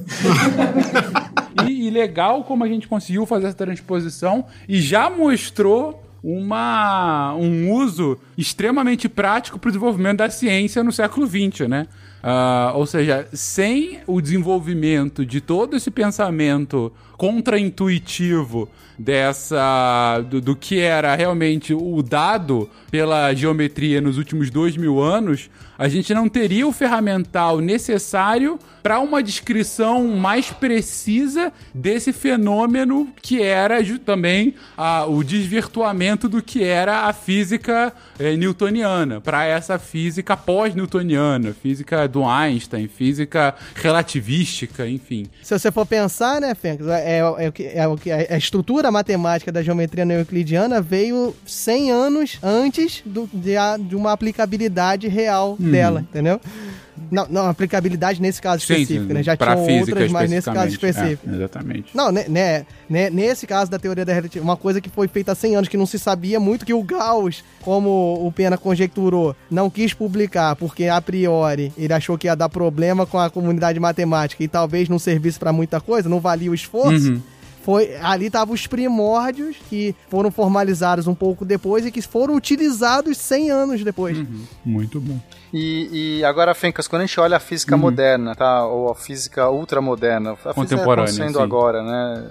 Contemporânea, a gente vê ah, a, a gente vê entidades que utilizam essa, essa geometria de múltiplas dimensões e curvaturas eh, de uma maneira muito mais copiosa. Então, eh, alguns modelos, modelos o que o pessoal conhece, já ouviu falar, supercordas, que prevê aí várias dimensões extras, que a gente teria, em princípio, nosso, nossa realidade pode contemplar várias dimensões extras e os entes mais os entes mais únicos, mais elementais dessa, dessa realidade seriam cordas vibrando. Então você imagina que geometria que você está propondo para que todos os entes, as partículas que a gente acha que são pon- pontos aqui pontuais, na verdade podem ser vibrações de uma corda numa outra dimensão, numa outra, eh, numa outra geometria. Então você já, você começa a extrapolar. Eh, mesmo no meu mestrado em física, eh, eu trabalhei, por exemplo, com, com sistemas de dimensões extras. Então é, era, é, a gente tinha um problema na, a gente tem um problema na física que é a gravidade. A gravidade é uma força muito mais fraca do que ela deveria ser, do que a gente acha razoável. Porque quando você olha os mecanismos onde as forças da física vão se desacoplando e se criando, né? Porque a gente entende que todas as forças meio que têm é, propriedades em comum. Aí quando você entende que ah, a força forte, a força eletromagnética, a força fraca, elas têm coisas em comum e você olha a gravidade, a gravidade é muito mais fraca. Ela, ela você fala assim, nossa, tá fora da, da ordem. Uma das possibilidades, por exemplo, é que a gravidade estaria se diluindo numa outra, numa, numa outra dimensão que as outras forças não veem, nem nós vemos, que a gente chama de uma dimensão compacta. É como se fosse uma dimensão de curvatura positiva, ou seja, essa que você estaria fechado num jogo do Pac-Man. Então imagina que a gente tem as nossas três ou quatro dimensões, não importa. É, aqui normais, esten- extensíveis, ou seja, eu posso andar pra lá, pra cá, pra todos Certo. os lugares, mas eu tenho uma dimensão dentro dessas, é quase como se ela tivesse fechada, é, é como se ela tivesse é, espremidinha. Numa rocha, arrochadinha. muito pequena que funcionasse como se- e ela tem essa propriedade de- do jogo do Pac-Man, ou seja, se você começa a andar nessa direção, você volta pra onde você tava. E ela tá e a gravidade pudesse ver essa dimensão, então ela tá num espaço muito maior, ela tá se diluindo num espaço muito maior e as outras não, as outras passam batido. O espremidinho é tão espremido que as outras forças não entram, elas não entram no espaço. É como se você olhasse uma mesa e essa mesa na verdade fosse feita de um monte de ranhuras. Todas as forças passam nessa mesa como se fosse uma- um plano, passam por cima, elas correm por cima normal. A gravidade tem ela, ela vê e entra nas ranhuras. Então a gravidade está muito mais fraca porque ela está ocupando um espaço, ela está se diluindo em muito mais cavidades. E essas cavidades têm essa propriedade. Então isso é só um exemplo, tá? Isso foi algo que eu trabalhei no meu mestrado, mas tem diversas aplicações, modelos, formas que a gente usa hoje na física que exploram essas geometrias não convencionais, espaços multidimensionais, é, é, geometrias que obedecem métricas muito específicas. Então é, é- é- é fabuloso, assim, É, as aplicações a base da geometria aqui, isso aí o Euclides não perdeu, que vem de lá, é o quê? É Você tentar entender as formas, você tentar entender o que. Você tendo um, um, uma, um registro de um determinado ponto, você quer saber o como você chegar na- num, num- num segundo ponto. Então, isso não se perde. O problema é só que você tem que entender por onde você está andando. Se é por um plano, se é por uma esfera, se é por uma hipérbole. E você tem que entender como que você está medindo a distância também, que foi o que a gente comentou lá no início. Como é que você mede essa. Como é que é in- interessante você medir essa distância? É realmente a reta ou é o tempo que leva para chegar lá? Então você precisa adaptar o, o, o seu conceito inicial ou expandir, né? Que é o, o mais correto. Você expandir o seu conceito, expandir os seus olhos para ver que aquele seu conceito inicial era na verdade uma particularização de algo muito maior. Mas o pensamento é o mesmo. E, e aí, pro ouvinte, eu acho que, e até o Fencas pode talvez concorde, o mais fácil realmente é a geometria esférica, porque você já consegue visualizar de uma forma melhor.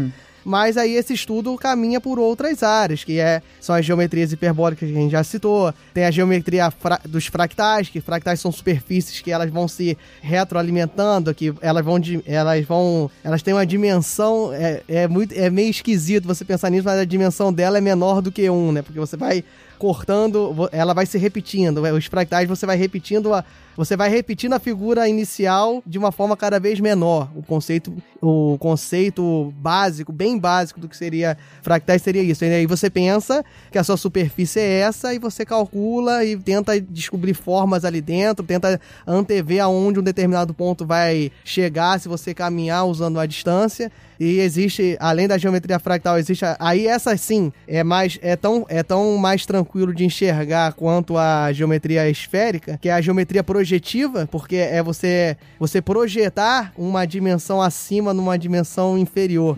É meio esquisito, né, Fê? Você pensar no primeiro momento. O que, que é isso? Você projetar uma dimensão Sabe aqueles mapas mundi que você, que você vê que, que a Antártica, por exemplo, é gigante, Fencas? Se você tentar pegar um. ó, olha que coisa, eu tô pegando uma esfera e tentando projetar num plano. Tô tentando espremer, eh, abrir essa esfera de algum jeito e colocar num plano. Ela nunca vai Sim. encaixar. Isso é muito legal, porque é uma propriedade topológica. Porque uma coisa que tem uma curvatura não encaixa numa Uhum. coisa que é plana. Exatamente. Em algum ponto você tem que rasgar. Você vai ter que. Se você pegar um- um- uma laranja e, e a- cortar a laranja, tirar a casca da laranja e tentar colocar num plano, colocar no papel, ela Sim. rasga. É impossível. O teste é você pegar, né, um, um triângulo. É, aí o ouvinte pode fazer também. Já cortou a laranja? Agora pega o papel, corta um pedaço de um triângulo no papel e tenta botar o, o o pedaço todinho ali, ó, na, na laranja. Não vai dar. Isso, é. Pôr um triângulo cortado no papel na laranja, você não consegue, nem a casca da laranja no papel você não consegue. Então, é, para você resolver esse problema, já que a gente quer ver um mapa e o mapa é um objeto bidimensional, um papel, a gente tem que projetar. Um jeito possível é projetar. Então você é, tem que, é, basicamente, poder pontos de fuga. Então você tem que imaginar, por exemplo, uma esfera, eu coloco um, um- um- um ponto central que vai. Um, como se fosse uma luz que vai iluminar. Imagina bem no meio dessa esfera uma luz, e ela vai é, traçar uma linha reta até o ponto da esfera, vamos supor, pegou lá a América do Norte, e ela continua até estender até um papel projetado na frente dela. Eu posso fazer esse, essa projeção ponto a ponto, eu tenho um ponto de fuga, desse ponto de fuga saem milhares de raios, esses raios vão passar pela superfície da minha esfera, do meu objeto que eu quiser projetar, e vão continuar até chegar na superfície de um papel, e quando ele chega lá, ele, pon- ele pinta naquele ponto. Seria, pra tentar visualizar melhor, melhor, na geometria projetiva, esse ponto, esse aí, seja- é chamado de ponto ideal, né? Que é esse ponto onde saem as retas. Você pensa o seguinte, Fencas, que o, esse ponto que o Pena tá falando seria um sol Uhum. que ilumina e sai raios, né? Que vão bater na esfera. E esses raios, só que em vez de fazer sombra, você esse raio encosta na esfera e leva o ponto que ele encostou lá atrás numa parede atrás dele, entendeu? Uhum. Entendi, não? não, entendi, entendi, entendi. E aí vai ficando. Isso. Aí você vai conseguir projetar toda a esfera num papel, né? Só que isso vai acontecer distorções, porque uma coisa que na esfera, vamos supor que lá o, o, o Polo Norte, né, nesse caso, que seria pequeno, quando ele, ele vai acabar ocupando uma área gigantesca no papel, porque os raios estão saindo, estão dois pontos que estão próximos ali no Polo Norte, eles só vão projetar no papel em pontos muito distantes, porque vai percorrer uma distância enorme até chegar no papel, porque está saindo muito para cima. Enquanto que no Equador os raios estão saindo para frente, diretamente E aí pro vai ser papel. perfeito. Então, as distâncias no Equador vão estar meio que quase iguais, vão ser quase distâncias iguais à, à esfera. Esse é um jeito de. Então, geometrias projetivas é isso. Como é que eu consigo criar uma projeção de uma geometria, né, de, um, de, um- de uma certa geometria em cima de uma outra geometria? E, é muito interessante esse. esse não é só para mapa, você pode aplicar isso, nossa, de, diversas maneiras. É, você comentou do ponto de fuga. Ponto de fuga, é, e ainda nessa explicação, me lembra desenho, quadro mesmo, né? Que quando você faz algum desenho que você queira dar uma noção de profundidade, você no início do desenho, você estabelece o ponto de fuga, né? Ou seja, é meio que São as linhas. O ponto de fuga é onde todas as paralelas se cruzam. Exatamente. No seu desenho. Todas paralelas. É como se você. Se todo o desenho tivesse meio que apontado pra lá, ou, ou que. ou aquele ponto é o ponto mais distante. É o ponto. É, é o ponto. fina- É o ralo do seu desenho, né? É como se ah, qualquer ponto daquele, daquele desenho. Eh, tivesse sendo direcionado para aquele ponto de fuga e aí você come, consegue dar alguma profundidade, você consegue dar alguma angulação diferente do que só aqueles desenhos egípcios, né? Que todo mundo de ladinho assim, que não tem ponto de fuga. Fencas, você Isso, acabou, então- você acabou de mostrar o primórdio da geometria projetiva. o primórdio da geometria, a geometria projetiva se desenvolveu justamente na época renascentista para resolver esse problema. E o, o ponto de fuga, que é o que você está falando, just, é o mesmo ponto de fuga que o, que o Pena está falando. Só que o que, que acontece? Se você imaginar o exemplo que o Pena disse, ele pegou uma projeção atrás da figura original, certo? Você tá visualizando pra frente, entendeu? Você tá, você tá se aproximando desse ponto, desse ponto de iluminação, entendeu? Você, você tá olhando ele de frente e tá tentando fazer com que aquela imagem seja toda projetada a- é, mais perto do, do ponto de fuga do que, do que aonde você está. E no mapa que o Pena falou, a projeção está depois de aonde você está realmente, entendeu? E a geometria projetiva, ela é toda feita, e aí a gente pega a geometria projetiva, ela é toda feita por transformações lineares, tem toda um- uma construção que você consegue fazer essa geometria projetiva computacionalmente. Você vê, e, e aí pega o cast de matrizes, a geometria, a geometria projetiva, ela consegue ser construída a partir de álgebra linear também. Porque ela, a ideia dela é justamente essa, você fazer você escolhe o seu ponto de fuga, que vocês também falaram, e aí vocês vão calculando, na verdade, proporções. Você vai tentando fazer diminuições proporcionais para tentar retratar tudo dentro de um mesmo plano, de- dentro de um plano só. Que aí o, o fenômeno que acontece é esse que você, você mesmo disse. Na realidade, são retas paralelas, mas aí quando você projeta, tem algum lugar que essas retas vão se encontrar num ponto só. E aí, todos dentro da geometria projetiva, os postulados de Euclides, obviamente, não, não, não são satisfeitos de uma forma bem clara, né? Porque você bem mesmo falou, retas paralelas as retas se paralelas se cruzam. encontram num ponto. No- naquele ponto, né? No ralo. Exatamente. fuga. Exatamente. Exato. A circunferência, a elipse e a parábola entraram num armário e acharam um leão. Qual é o nome do filme? As Crônicas de Nárnia.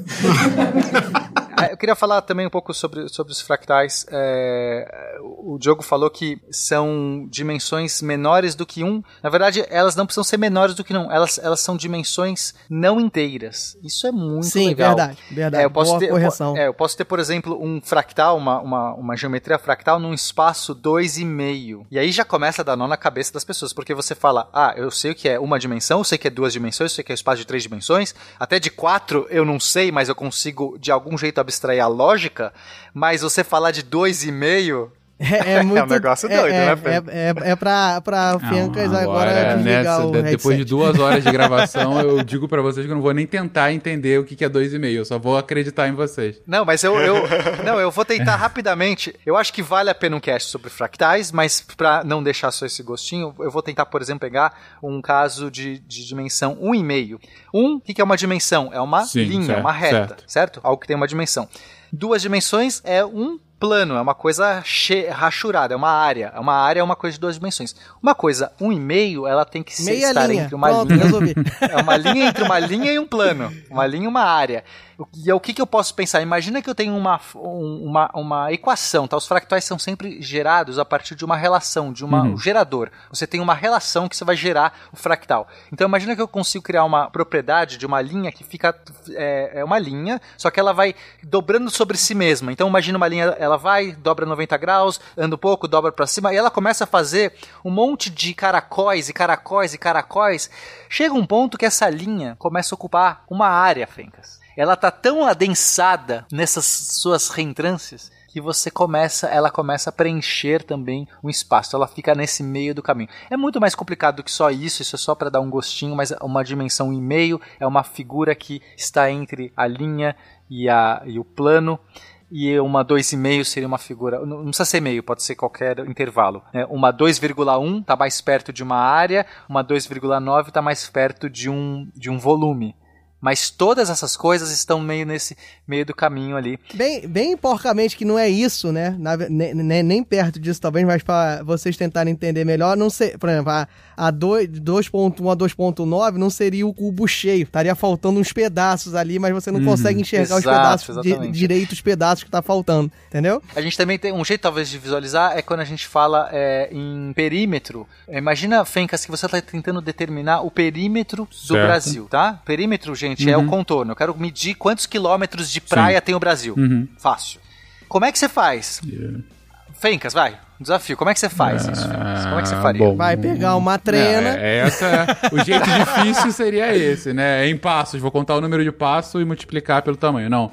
É. Bom, muito provavelmente teria que ir dividindo em secções de retas bem pequenininhas, né? E aí você vai somando essas seções de reta. E é. Beleza, perfeito. Então você foi lá, pegou um pedaço do Brasil, você deu um Isso. zoom no seu mapa, assim, deixou um zoom out, olhou aquele contorninho do Brasil, e você foi lá e falou assim: ah, isso aqui parece Isso, uma reta. Daqui isso. pra cá uma reta, daqui pra cá uma reta, daqui pra cá uma reta, somou os pontos, liga pontos, somou todo e falou: tem 100 Exatamente. quilômetros. É, Obviamente é mais, vai. Tem mil quilômetros, 5 mil, eu não sei quanto tem. 5 mil quilômetros. Aí eu falo assim: tá bom, Fencas, agora imagina se você tivesse dado um zoom maior no mapa. Quando você dá um zoom maior do mapa, o que parecia uma reta entre dois pontos, você vai ver que na verdade tem uma minhoquinha, porque tem uma praia, tem uma costa que faz uma curva. Se você agora resolver s- fazer um Uhum. novo liga-pontos nesse novo zoom, você vai ter muitos mais pontos, e aí quando você somar todos esses maior, pontos, vai claro, dar uma sim. extensão muito maior do que a anterior. Se você der um zoom maior agora ainda, você vai descobrir que aquela coisa que você achou que tinha uma curva, tem uma curva muito mais detalhada, porque tem as reentrâncias da rocha, que se você quiser chegar no limite, você pode fazer. E se eu quiser dar um zoom maior, eu posso entrar nas reentrâncias da molécula, se eu quiser. O que você vai descobrir é que a, a- o perímetro da costa do Brasil pode ter qualquer tamanho que você quiser. Depende do zoom que você tá. E aí, amigo, você tá na geometria fractal. Hum, não entendi Não, nada. não, entendi, entendi a lógica. É, é que vai. O tamanho da realidade vai depender da forma como você vai olhar pra ela. No caso do Exato. o, o zoom que você der. É o zoom que você der. Você fala, escolher esse zoom, o Brasil tem 100 km. Se eu escolher esse outro, tem 1000 km. Se eu escolher esse outro, tem 10 mil km. Essa sua frase pode resumir esse podcast. que Você percebeu que tudo mudou a partir do momento do zoom que você dá pra enxergar a realidade. É, mas é isso mesmo. A gente começou com uma realidade que a gente achou totalmente absoluta e viu que era uma fração de um nada. Durante dois mil anos a gente estudava isso. E agora que a gente tá falando aí de fractais e de reentrâncias de molécula. É isso.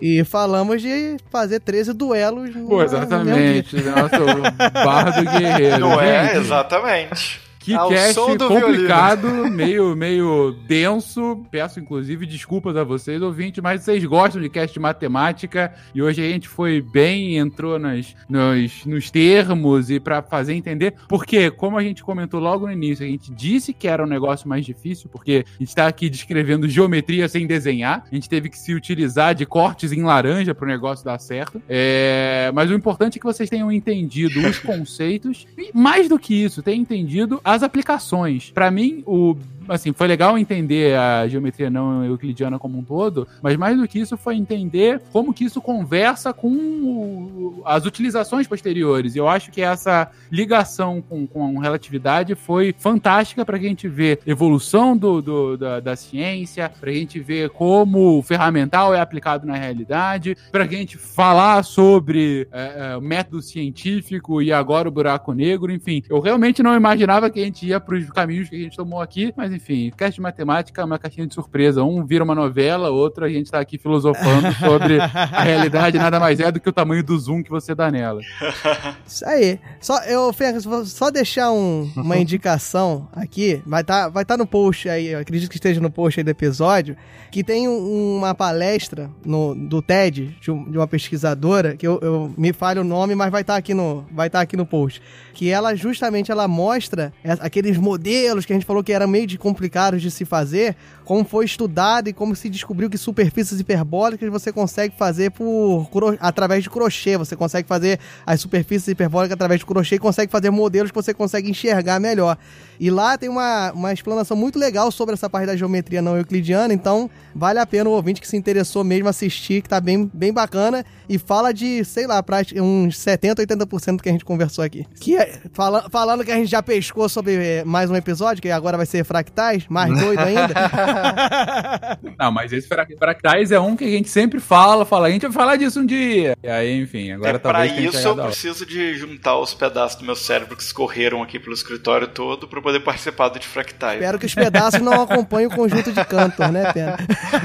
Eu quero só deixar registrado que nem todas as paralelas se encontram, tá? Que tem episódios que são todos isolados.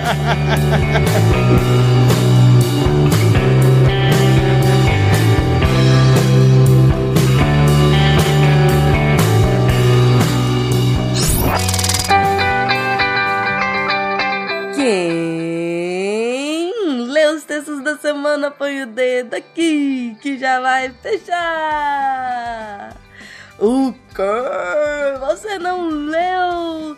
Eu li! Mas olha só, tem uma, uma coisa pra perguntar aqui. Porque todos os textos tiveram um trem comum assim, todo mundo falava mais ou menos de comida. É, foi assim, meio tenso. Eu até tentei fazer uma receita e tal, mas eu, eu, eu, eu não entendi. Anime. É porque tem muito tempo, mas a gente fazia de vez em quando essa história de semanas temáticas. E a gente tá fazendo a primeira do ano e depois de muito tempo. Então, gente, todos os textos dessa semana, eles estão relacionados com coisinhas de comer e beber. E a riqueza do assunto é muito maravilhosa. Então a gente abriu nossa semana temática falando sobre história. História. Você já parou pra pensar por que, que a gente come o que come? Então, por que, que o nosso café da manhã é do jeito que é e não de outro jeito? Luiz Felipe Figueiredo trouxe pra gente um texto lindo na segunda-feira sobre a história do café da manhã. Terça-feira, anime, o que que teve? Ah, mas terça-feira, terça-feira teve café, café, um texto só sobre café, café com açúcar, café com leite, café sem nada, café de fruta, tudo, tudo, tudo de café. é isso mesmo, se sua praia é café, nossa barista Mari Ribeiro escreveu um texto sobre café que saiu terça-feira. Ao som de Chico Buarque com uma xícara de café no colo, ah, você pode curtir essa viagem deliciosa sobre o mundo do café que a Mari escreveu.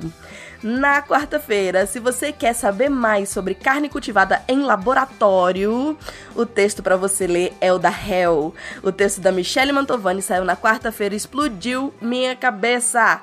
Eu tive que sair recolhendo pedacinhos para continuar revisando o resto dos textos. É muito bom. Eu nunca parei para imaginar que a gente podia ter uma vaca inteira dentro de um negocinho bem pequenininho que bota ali, o negócio cresce e faz e, e vira e vira hambúrguer. É isso mesmo. É, é muito doido. Muito doido. Ahn, Quinta-feira, se você quer aprender sobre cultura alimentar da alimentação fitness e cultura gastroanômica, é esse nome feio mesmo, você tem que ler o texto do Lenny Machado Lopes, que saiu aí quinta-feira. E fechando a semana temática, o que que teve, Nimi? Ah, teve um texto de uma menina muito, muito legal. Ela é nutricionista, né? Ela é, assim, muito, muito, muito maravilhosa. A Elisa, Elisa Lobo. É isso, gente. A Elisa trouxe a importância da nutrição no combate à ansiedade e depressão. Que texto incrível, incrível. Todos esses textos você encontra no site deviante.com.br. Os links específicos estão aí no post do SciCast dessa semana. Eu vou terminar lembrando da hashtag Desafio Redatores Deviante. A proposta é ver se os nossos redatores conseguem responder às suas perguntas. Então posta lá no Twitter, hashtag Desafio Redatores Deviante e façam suas perguntas. E, se você acha que tem resposta e também quer se tornar um redator deviante, é só mandar um e-mail para contato@saicast.com.br. Aqui é a Deb Cabral, editora do portal, apagando a luz da Torre Deviante. E o Nimi! Beijo, tchau! Se a ciência não for divertida, tem alguma coisa errada. Tem que ser divertida. A coisa mais divertida que tem é a ciência.